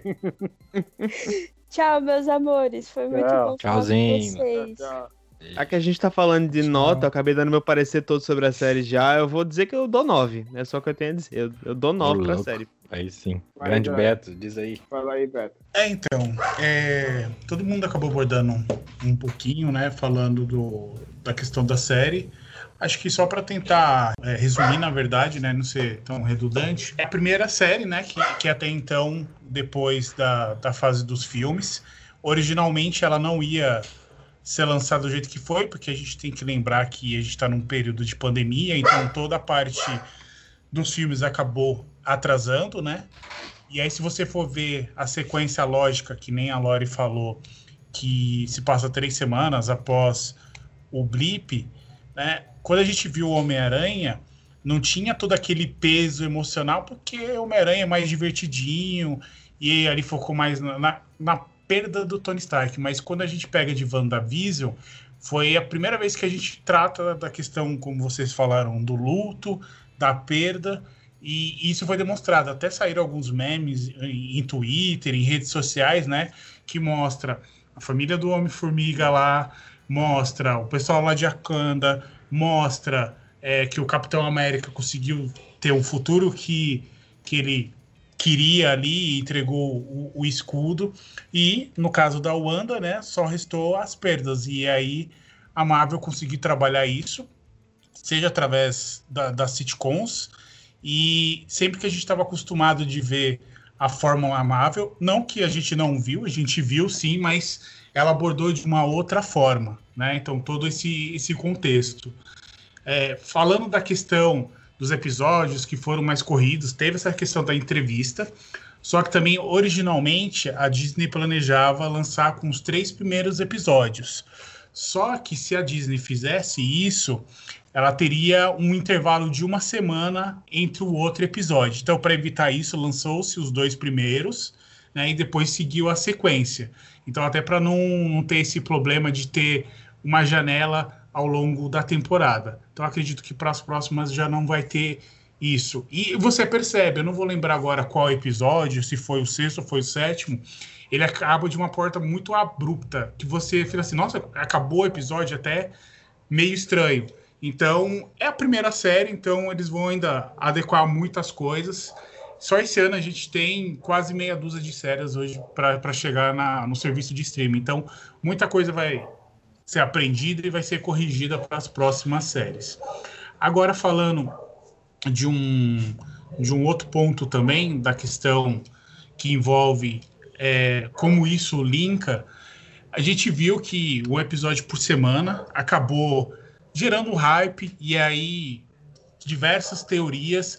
Algumas teorias têm até o embasamento em si, como a gente viu. Eu vi até teoria de de namoro. Não que estivesse errado, mas abre-se várias possibilidades. Só que, no meu parecer, a série ela começou e ela entregou no final o que ela se propôs ao tudo que a série ela foi trabalhando e ela foi mostrando isso pouco a pouco. Então, para algumas pessoas a série de fato foi muito boa e para outras ficou faltando alguma coisa, né? Por mais que ela, até o jogo comentou agora há pouco, tem a questão do, do, do baseado é, em algum arco específico, a Marvel, né, como a gente fala do MCU, ela acaba adaptando e às vezes dá uma outra, é, vamos dizer, alternativa para como vai desenrolar aquela história. A gente viu isso acontecendo nos filmes, que algumas coisas foram adaptadas, outras foram de fato alteradas, e é o que vem acontecendo aqui também em WandaVision. Então, não necessariamente. Acho que o principal foi o, o, o Nefisto, e para quem é aquele fã de carteirinha das HQs, é, pode ter sentido a falta, mas a gente tem que ver todos os lados, né? Tem o grande público, às vezes não conhece tão bem, então vai ficar muito da experiência de cada um. E acho que esse formato que lançou de semana a semana contribuiu para criar esse hype para a gente poder toda semana discutir sobre as teorias, o que poderia ser e não ser. E acho que mesmo que não atenda, acho que o legal é isso, é teorizar e ver o que, que vai, vai acontecer e o que não vai. Se não aconteceu, a gente vai ter outras histórias que algum desencadear possa acontecer. Então, até a gente falando aqui da Wanda, a gente uma coisa que poderia ter acontecido e o que eu senti que não apareceu lá no último episódio poderia aparecer, né? Wanda retornará, por exemplo, em Doutor Estranho Multiverso da Loucura. Isso não aconteceu, mas a gente já sabe que quando teve os anúncios das séries, vai estar interligado. E ainda tem a questão do filme do Homem-Aranha, que talvez esteja ligado, estão falando que é uma trilogia, né? Então vai ter o WandaVision, Homem-Aranha e Doutor Estranho. Então, também não entregaram muita coisa agora para poder ir trabalhando é, nessa, nos outros filmes e também nas séries que a gente ainda seremos apresentados.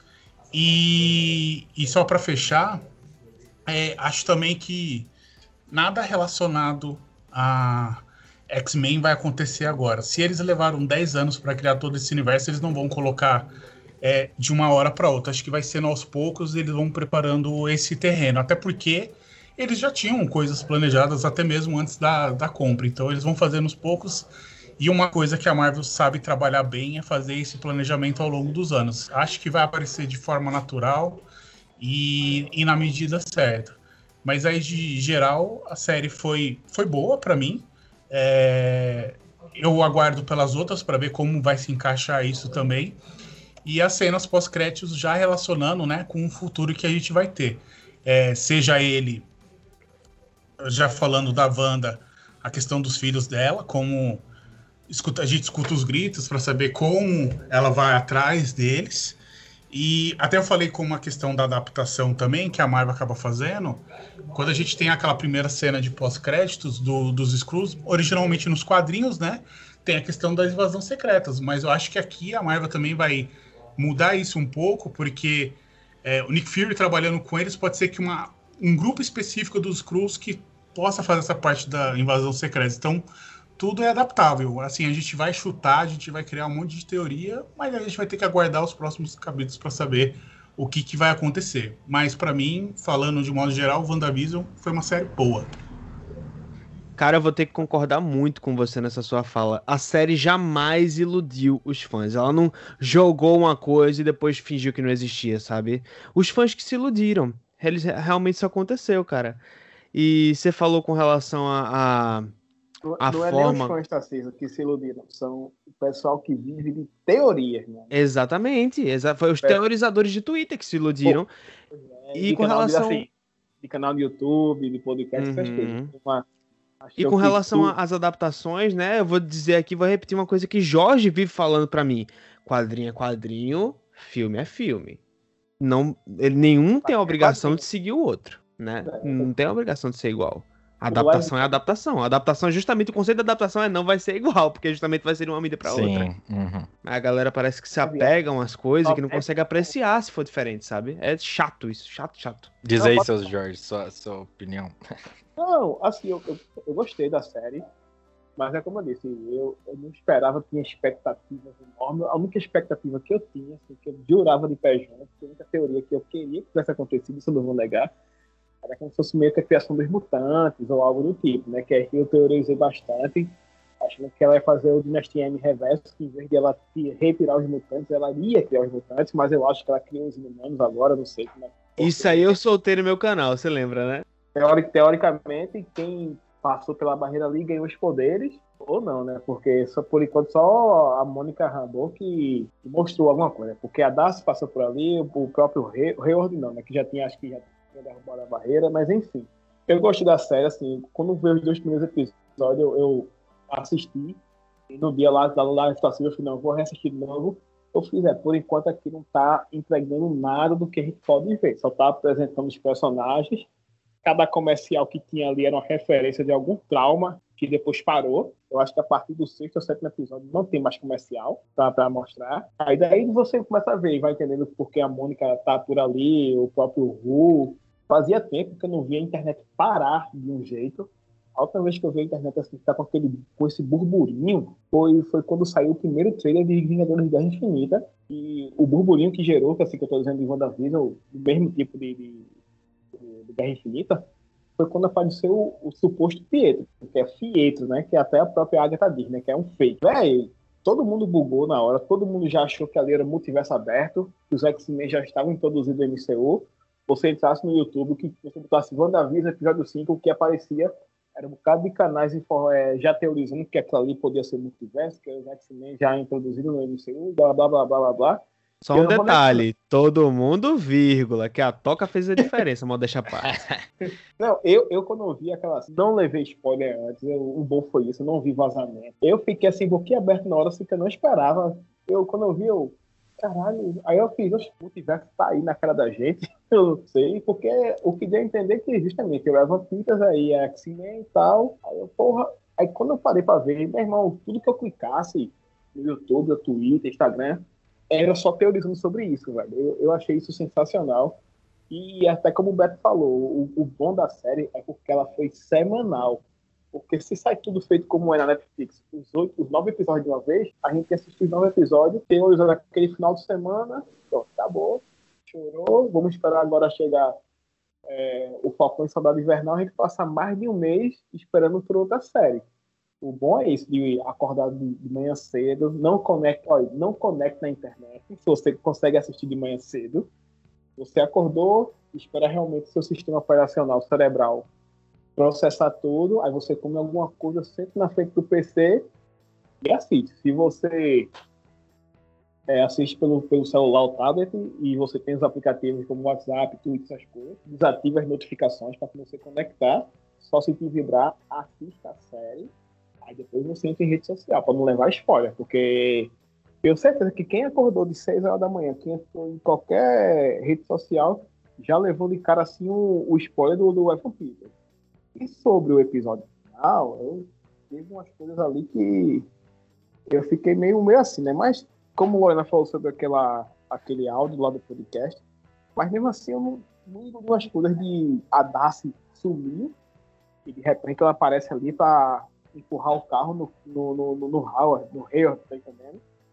Assim, foi meio que Deus Ex Machina, o pau comendo no centro e os visão conversando sobre quantos paus se faz uma canoa. Eu, caralho, bicho, moral, não tô vendo isso não, pô. isso, isso aí, essa cena dos dois visões eu acho maravilhosa, assim. Não sei o que você achou de errado nessa cena, mas pra mim foi uma das melhores cenas do episódio. Não, Quantas batalhas... Eu... Vamos, pensa comigo, pensa comigo, vem no flow, vem no flow. Quantas batalhas de super-heróis não poderiam ter sido evitadas com uma conversa Batman versus Superman? Se o Superman tivesse chegado pro Batman e dissesse assim, bicho, sequestraram minha mãe. Não, peraí, fica aí, fica aí, eu não quero brigar, eu não quero brigar, cara. Me ajuda ali a pegar minha mãe na moral. Pensa. Pensa. É, é eu, eu vou ser obrigada a concordar com o Tarcísio, porque era realmente uma das coisas que eu queria falar. É, eu aqui acho que de todos eu vou ser a mais leiga dentro do assunto quando se fala principalmente de teorizar quando eu fui ver a série.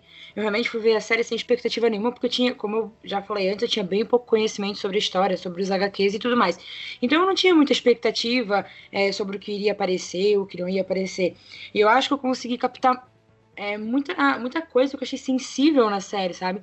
E aí, justamente essa cena do, dos dois visões, assim, foi tipo, cara, eu achei muita sensibilidade, eu achei uma coisa incrível. Eles conseguiram fazer uma coisa que poderia ser uma coisa normal, que é tipo é, pancadaria e tal, mas eles conseguiram tipo, transformar isso numa coisa tão sensível através de uma conversa, de uma troca de olhar, que eu achei lindo demais, cara. Foi enriquecedor, na minha opinião, foi enriquecedor na série isso. Perfeito. E Lari é a cara do Visão. É a cara do Visão discutir filosofia no meio de uma briga física. Exatamente. E sendo Visão, basicamente olhando no espelho, conversando com ele mesmo. Cara, eu achei tão perfeito.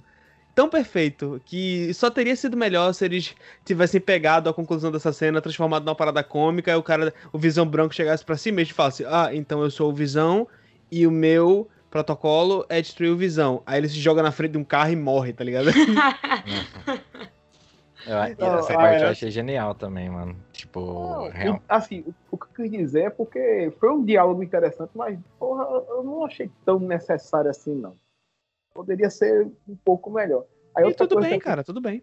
Não, mas outra coisa também que eu, que eu não admiti é porque o Pietro e a, e a Mônica, ela, ela aparece naquela cena extra quando a Wanda tá dentro da casa de Agatha aqui. Pra mim aquilo ali foi totalmente chave, Chaves, né? Quando eles entram na, na casa de Dona Clotilde. Ah, mas eu amei. Eu amei a cena. Na verdade, eu adorei a interação entre os dois. O Ralph Bonner lá, o, o Astolfinho, tocando violão e querendo. Ah, você é fã do Tom Cruise e tal.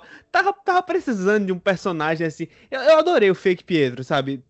Tirando tudo que poderia ser e não foi, como a galera gosta de falar. Eu adorei o personagem, eu adoro o jeito dele, eu me identifico com a forma que ele age, com a forma que ele fala, com as coisas que ele consome.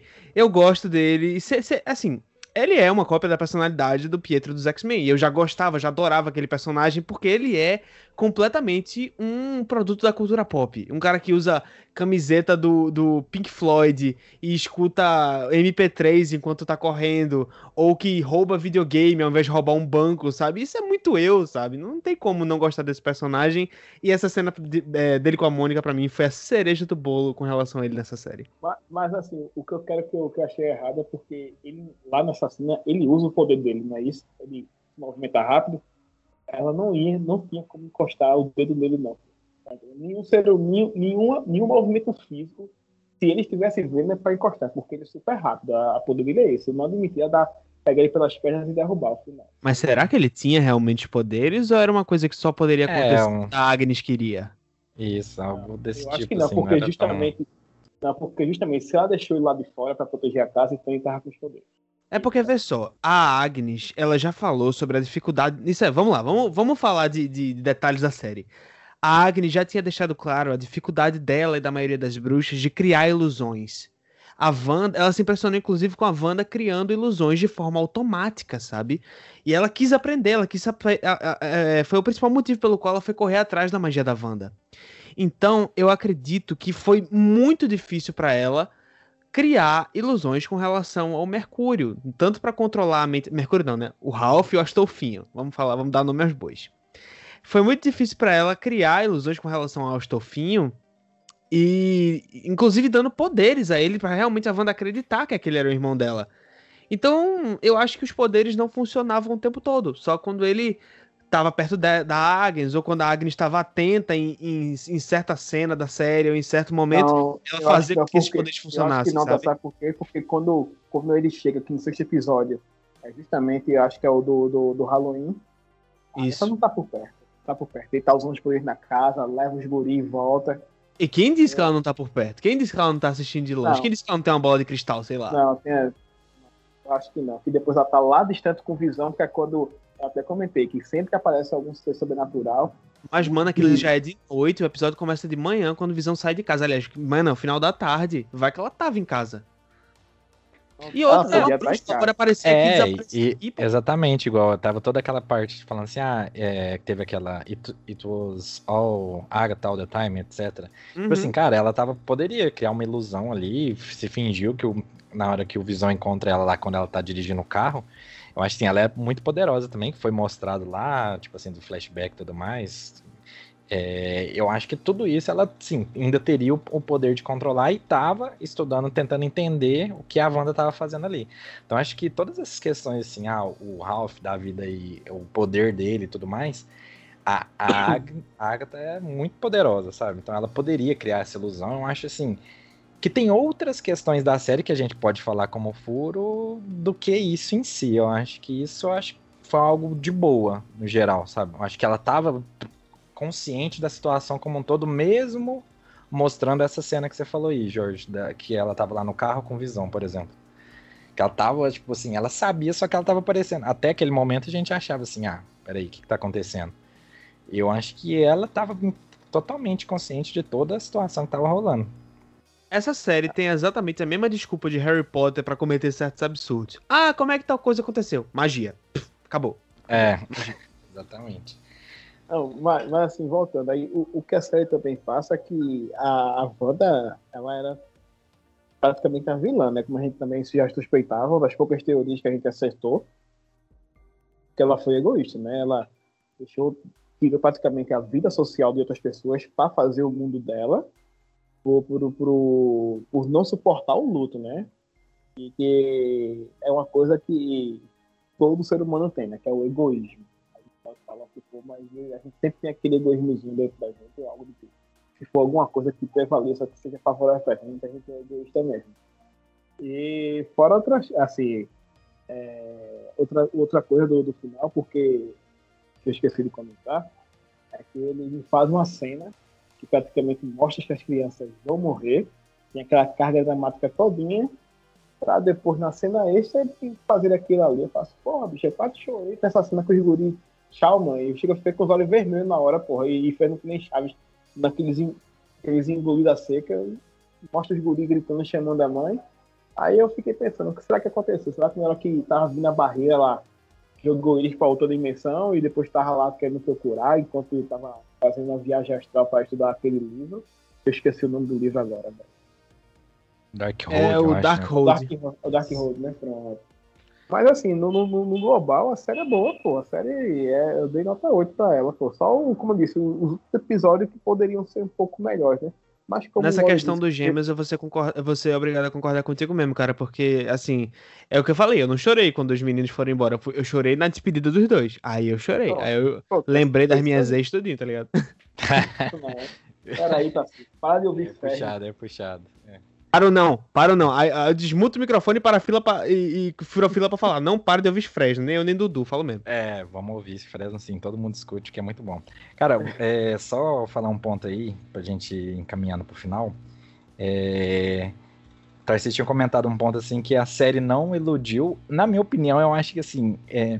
a parte do Mercúrio, eles iludiram de uma certa forma mas assim, foi muito pontual porque eles conseguiram esconder, né? Tipo, o nome do ator é Evan Peters, né? Que eles esconderam essa, essa parte toda para pelo menos assim, ah, mostrou ali no final e assim, bem também característico das homenagens às séries, tipo, ah, o Two and e tantas outras que ah, chega um ator convidado ou, e etc. Eu achei muito interessante essa parte. Na hora ali, eu também eu, eu, como eu e Eduardo aqui, pensei assim, cara, é o Mercúrio, é multiverso. Só que aí, beleza, depois foi construído que foi mostrando nos próximos episódios e tal, mas de primeiro momento, eu na hora falei assim, caralho, mano, o que, que eles estão fazendo aqui? Isso eu achei muito interessante e Não, seria um assim, potencial foda. É. é o que eu tô dizendo, se você entrasse em Twitter, Instagram, é, YouTube só era teorizando isso. Os mutantes foram introduzidos no, no MCU, era só isso, só isso. Nossa, tem, tem, tem, um canal que é, que é gringo, é Mixed React. Eles ficam pegando. O pessoal que faz, fica gravando o React, assistindo os episódios e depois ele faz um compilado. Todos os compilados, assim, todos os vídeos, praticamente, pessoal, multiverso surgindo, crossover já, mutantes, é, os X-Men que entraram, todo, todo youtuber gringo que eu vi nesse vídeo falou sobre isso, porra. Não tinha como não. Na hora eu fiquei feliz pra caralho com os X-Men realmente, mas depois que o Tarcísio falou na live, eu fiquei, Tarcísio, calma, calma. Tá vendo, tá não. vendo. Não é à toa que logo, eu até postei um dia desse, e a Marvel tá começando a desenvolver o projeto X-Men que vai se chamar The Mutants. Nem X-Men é. É, porque vamos falar a verdade, né? X-Men é um nome que já tá aí meio ultrapassado. É, não é ultrapassado, tá queimado, né? Eita, lá vem os X-Men Era Mutantes, né? Não é novela Sim. da Record, viu, galera? É, mas aí realmente, novela da Record, puta merda. Eu acho que eles deveriam trocar o nome do, do, do filme pra X-Men aqui no Brasil. Só, é... é... Assim, rapidinho, Tarcísio. E outra fala, coisa. Fala, fala. Se for três semanas depois do Ultimato, então, WandaVision se passa em 2023, viu, galera? Isso. Tem, tem, que, tem que seguir na linha temporal também, né? Ah, não, não, é logo depois. Será que não tem pandemia, né? 2023? Eu acho que a Wanda tava criando ali uma redoma contra a pandemia. Será? Mas, ó, com relação a Evan Peters, só um comentário final sobre isso. É, quem presta atenção em como a Marvel gosta de fazer referências a outros filmes que não estão no MCU, já estava preparado para esse, esse tipo de aparição. Quem não saiu do cinema antes da hora e prestou atenção na cena pós-créditos de Homem-Aranha Longe de Casa, sabe que o J.K. Simmons está lá, né, é, reprisando o papel dele de J. Jonah Jameson, de um jeito diferente, com um personagem diferente que não tem nada a ver com o personagem que a gente conheceu na trilogia do Sam Raimi, e que essa parada de multiverso já tinha sido desmentida no próprio filme do Homem-Aranha, com aquela parada do mistério, velho. Então o próprio filme já tinha falado pra gente: não existe multiverso. Aí ele vai e faz essa brincadeira com o J.K. Simmons, porque todo mundo pedia para que o J.K. Simmons reprisasse o papel dele no MCU. Aí a galera fica pirando por besteira. Ah, porque multiverso? Aí eles contratam o, o. Como é o nome do Electro? Jamie Foxx contrata o Jamie Foxx, que vai ser o Electro de novo, contratam Alfred Molina, que a gente nem sabe se vai ser o Dr. Octopus lá pro Spider-Man No Way Home, né?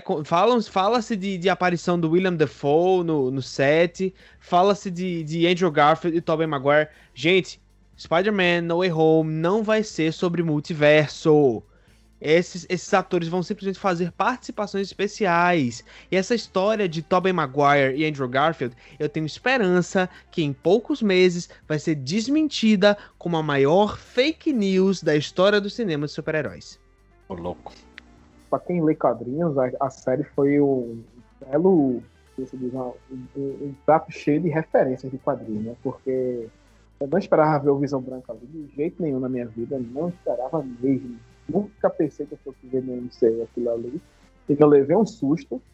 Essa cena que mostra o Visão Branco a, nessa parte pra menina falar pra, pra o Hayward, a equipe já está pronta. Aí eu achei que ia aparecer o Quarteto Fantástico ali, porra. Sim, sim, caraca. Eu fui pego de Eu surpresa gelei também. assim, é agora, porra. Aí quando mostra, aí, eu, pô, mas valeu, foi o Visão Branco que também eu não esperava. Mas eu achei que ia mostrar que todo mundo achou que era a Suzy Storm, porque no tempo todo a astrofísica, astrofísica não, né? Como era no, como é dizia, meu contato. É, uma astrofísica doida lá, né? Agora tem uma parada sobre esse Visão Branco, uma curiosidade que eu queria deixar pra pessoa que tá, para as pessoas que estão ouvindo a gente agora rirem um pouquinho. Durante boa parte do, do tempo em que essa série estava sendo exibida, o Paul Bettany já a- tava dando aí altas entrevistas e tal, falando que no final da série ia ah, Quando eu falei, a série não iludiu, mas alguns Cara, isso atores é iludiram a gente. Eu vi isso. Alguns aí, atores iludiram a gente. Trollou valendo, melhor, melhor trollada. É, o Paul Bettany tava dando umas entrevistas, né? O Paul Bettany, que é o Visão, tava dando umas entrevistas falando: "Ah, porque no final da série vai eu vou eu vou eu, o meu personagem Visão vai contracenar com um ator que é um sonho meu, que é uma que é uma coisa que eu nunca esperava que ia acontecer, um cara que eu sempre quis contracenar com ele, trabalhar com ele. E no final, Ele mesmo. depois de um monte de gente tá especulando que podia ser o Al Pacino, que era o Mephisto, que não sei o quê. No final, esse ator maravilhoso e genial que o Paul Bettany tava sendo tão elogioso era o próprio Paul Bettany. Sei. Eu vi Ele isso aí, assim, né? caralho, mano, genial. O que ele Ah, falou foi também. genial mesmo, pô. Eu não fiquei puto, não. Tem gente que ficou estressadíssimo com isso. Não faço não, velho. A gente caiu porque quis. Pois é, caiu quem se iludiu. A gente É, vivia de teorias, todos os, todos os episódios a gente fazia 10 a 15 teorias. Cada pessoa vinha com uma diferente, não adianta. É, Miguel Loquia, até- hein?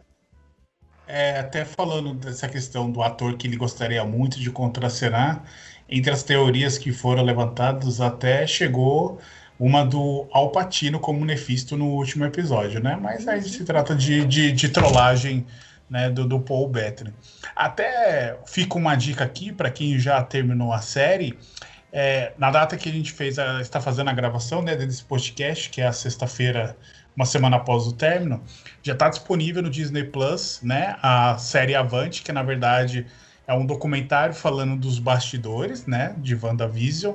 Acho que é muito legal ver. Eu já tava, como tava no ritmo de levantar cedo toda sexta-feira para tomar spoiler, hoje eu levantei também e já vi. É quase uma hora de documentário, então mostra um pouco dos bastidores, dos efeitos práticos, de, de figurino. É bem interessante, até é, para não dar falar muito para vocês assistirem, é, os primeiros episódios que tem a questão de serem gravados em preto e branco, o Visão, né, de vermelho, ele pintado ali não daria certo por conta da questão de, de fotografia, enfim. Então, na, na- nas cenas que são de preto e branco, ele é pintado.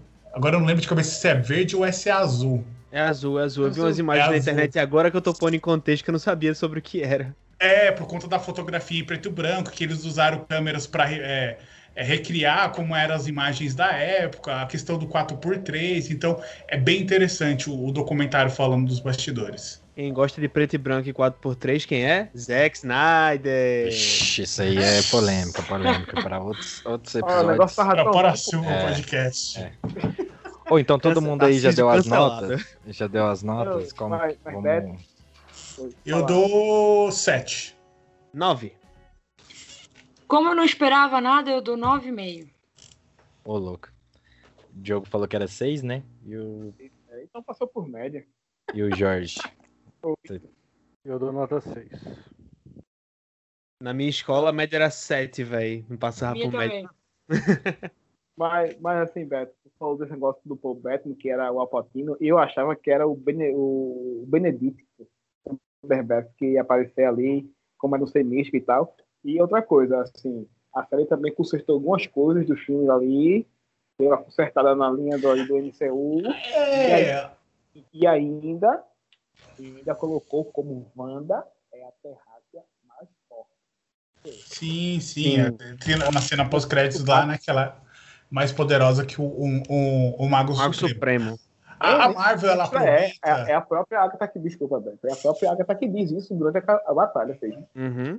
A Marvel, é mais forte que o Mago Supremo. Eu, caralho. a Marvel ela aproveita com, com o desenrolado de novos filmes, ela meio que vai ajeitando e vai consertando algumas coisas dos filmes anteriores. Então, na minha, até na minha opinião, hoje você dá uma importância muito maior é, para a era de Ultron, porque as coisas que fizeram agora se encaixam com aquele contexto lá. Tanto que Sim. na época que o filme lançou ele foi criticado, mas se você hoje for revisitar esse filme, você vai perceber a importância que ele tem hoje, mas também isso é tem consequência das coisas que aconteceram depois e a Marvel aproveitou para ir consertando um pouquinho as coisas do passado. Inclusive, a Era de Ultron deixou buracos que foram necessariamente, né, foram de forma necessária preenchidos nessa série com relação à origem dos poderes da Wanda, né? Que até então a gente pensava que ela era uma consequência, os poderes dela eram uma consequência do contato dela com a Joia da Mente, mas não descobrimos através de Agatha Harkness que Wanda, desde pequena, já aparentava ser uma bruxa, né? A, a tal da feiticeira escarlate. A Joia da Mente só fez mostrar uma imagem do futuro para ela. Só isso. É, é, ela mesmo se transformando na, na, na feiticeira escarlate. Por isso que o, a questão do, assim, o Kevin Feige, mano, e sei lá, deve ter uma equipe por trás também, eu acho genial o que, que eles estão fazendo, sabe? Mesmo algumas pontas soltas que foram surgindo e tudo mais, porque acaba tendo, a, quando é algo qualquer coisa que envolva, tipo assim, ah, um universo construído ali, tem muita pontinha para para dar problema. O próprio Ultimato, é, tem alguns furos, né? Depois, se for ver, acaba tendo, mas como eles vão organizando isso, eu acho genial, sabe? Os caras, sei lá, às vezes eles tinham um plano muito grande, e mesmo depois ainda, com a nova fase, eles já. Ah, peraí, o que, que a gente pode fazer referência à Era de Ultron? O que, que a gente pode ir construindo em cima desse personagem aqui? Então, assim, eu acho que essa série foi bem é, pontual no que ela queria dizer, como a gente falou lá no início do episódio, ah, que era sobre luta e tudo mais. A gente teve um, um pouquinho a mais da Wanda, porque é uma personagem muito forte a gente não teve é, ela tão bem trabalhada, né, tão bem desenvolvida nos filmes. E a gente também teve o, o relacionamento dos dois sendo mais é, desenvolvido. Então, acho assim, eu acho que a gente tava falando das notas e tal. Eu acho que para mim é por volta de uns oito. Eu acho que foi uma série que eu. Mas é muito pela expectativa. Eu não tinha muita expectativa. E igual a Lari comentou também, quando você vai sem expectativa, não espera nada, você chega e acaba sendo surpreendido. Então acho que é, tem muita coisa boa por vir aí. A gente falou de Doutor Estranho também. Tem toda essa questão que tá encaminhada, porque já, já colocaram a sementinha. E eles sempre fizeram isso. Planta a sementinha da menor forma que seja para mostrar que tá tudo integrado. Então, assim, ah, a Agatha falando, ah, você é mais forte que o Mago Supremo. Beleza, não apareceu o Doutor Estranho, mas já tem um vínculo ali. E então, vai que... aparecer, que Exatamente. para o filme dele. Exatamente. Então acho que assim, é o que eles estão acostumados a fazer e vão continuar fazendo. Aos pouquinhos vão construindo mais uma nova etapa aí, sei lá quantos anos que a gente vai ter, né, de fase 4, etc mas mais uma nova etapa aí que tá bem encabeçada, na minha opinião. Acho que tem muita coisa boa por vir. Teve gente que, ah, esse episódio aqui tal podia ser o primeiro. Fala assim, não, bicho. Isso aí foi um plot twist, pô. Qual a pessoa que vai entregar o plot twist no início da série do filme? Pô? Tem graça não, porra. O bom foi é. isso. Sério que teve gente depois, questionando a montagem da série. Perguntou, teve um, teve um que até filme, amigo, plot twist, plot twist, fulano. Prazer, aí se conheçam, porra. Qual a graça que teve que mostrar? Oh, teve uma coisa que a gente não falou, hein? O traje. Eu achei o traje muito da hora. Todo do caralho, Nossa, porra. É lindo, lindo. demais. Lindo, não, o, figu, o figurino em si da série foi muito bom. Eu até comentei. A cidade parecia muito com a de It, a coisa, pô. Sim, pô, tem que concorrer ao M esse, essa ambientação da série, esse figurino, assim, sabe? É. Eu vi gente, eu vi gente questionando as cores, né? Porque, ah, porque esse traje não é vermelho rubi, não é escarlate, não sei o quê. Gente, vermelho não fotografa bem. Entendam isso. E, e os, os, figurinos mesmo deles, durante a, a, cada episódio, cada década que né, ele estava ambientado ali o, o, a realidade da, da, da, da, banda, assim, eu achei muito lindo, porque foi bem construidinho, sabe? E eu achei, cara, eu adorei, eu adorei, porque conforme ia passando os episódios que a Wanda ia, acabava ficando um pouco desestabilizada, eles foram meio que desmontando ela na parte de figurino também. Ali no, no, episódio final, no penúltimo no episódio final, ela estando de calça de moletom, com aquele moletom meio descabelada, cara, eu achei genial. Pô, que metáfora boa, Lara. Eu não tinha percebido isso realmente. No primeiro episódio ela tá com aqueles vestidão e tal, nos 50, pipipi, papapó. A roupa dela vai ficando cada episódio mais simples. Sim. Que também é uma metáfora pra abertura emocional dela para com o espectador. Caraca, véi! Não, para mim nove tocou demais. Isso tocou nove demais. Meio, nove e meio. Não, é, é sensacional. Assim, a direção de arte da série tocou. Não é à toa que foram mais de 20 milhões cada episódio. O valor é praticamente o orçamento de um filme, um blockbuster. Blockbuster não, de um filme bom, bom mesmo, né? Com, com, com orçamento, com, com, com direção boa, elenco bom, essas coisas, né? É que é do MCU, né? E só para deixar aqui já, já registrado, no primeiro episódio do Canto do Sol, do Falcão Soldado Invernal, tá rolando, já arrumou aí que vai ter um camel muito foda, só que não disseram quem é. Então, já o burro na cara já no primeiro episódio. Só um spoiler, não vai ser o Wolverine. Não, Aquieta esse furico, né? Não, eu sei, eu sei, eu sei disso, eu sei disso. Pode ser só o Logan, mas não o Wolverine.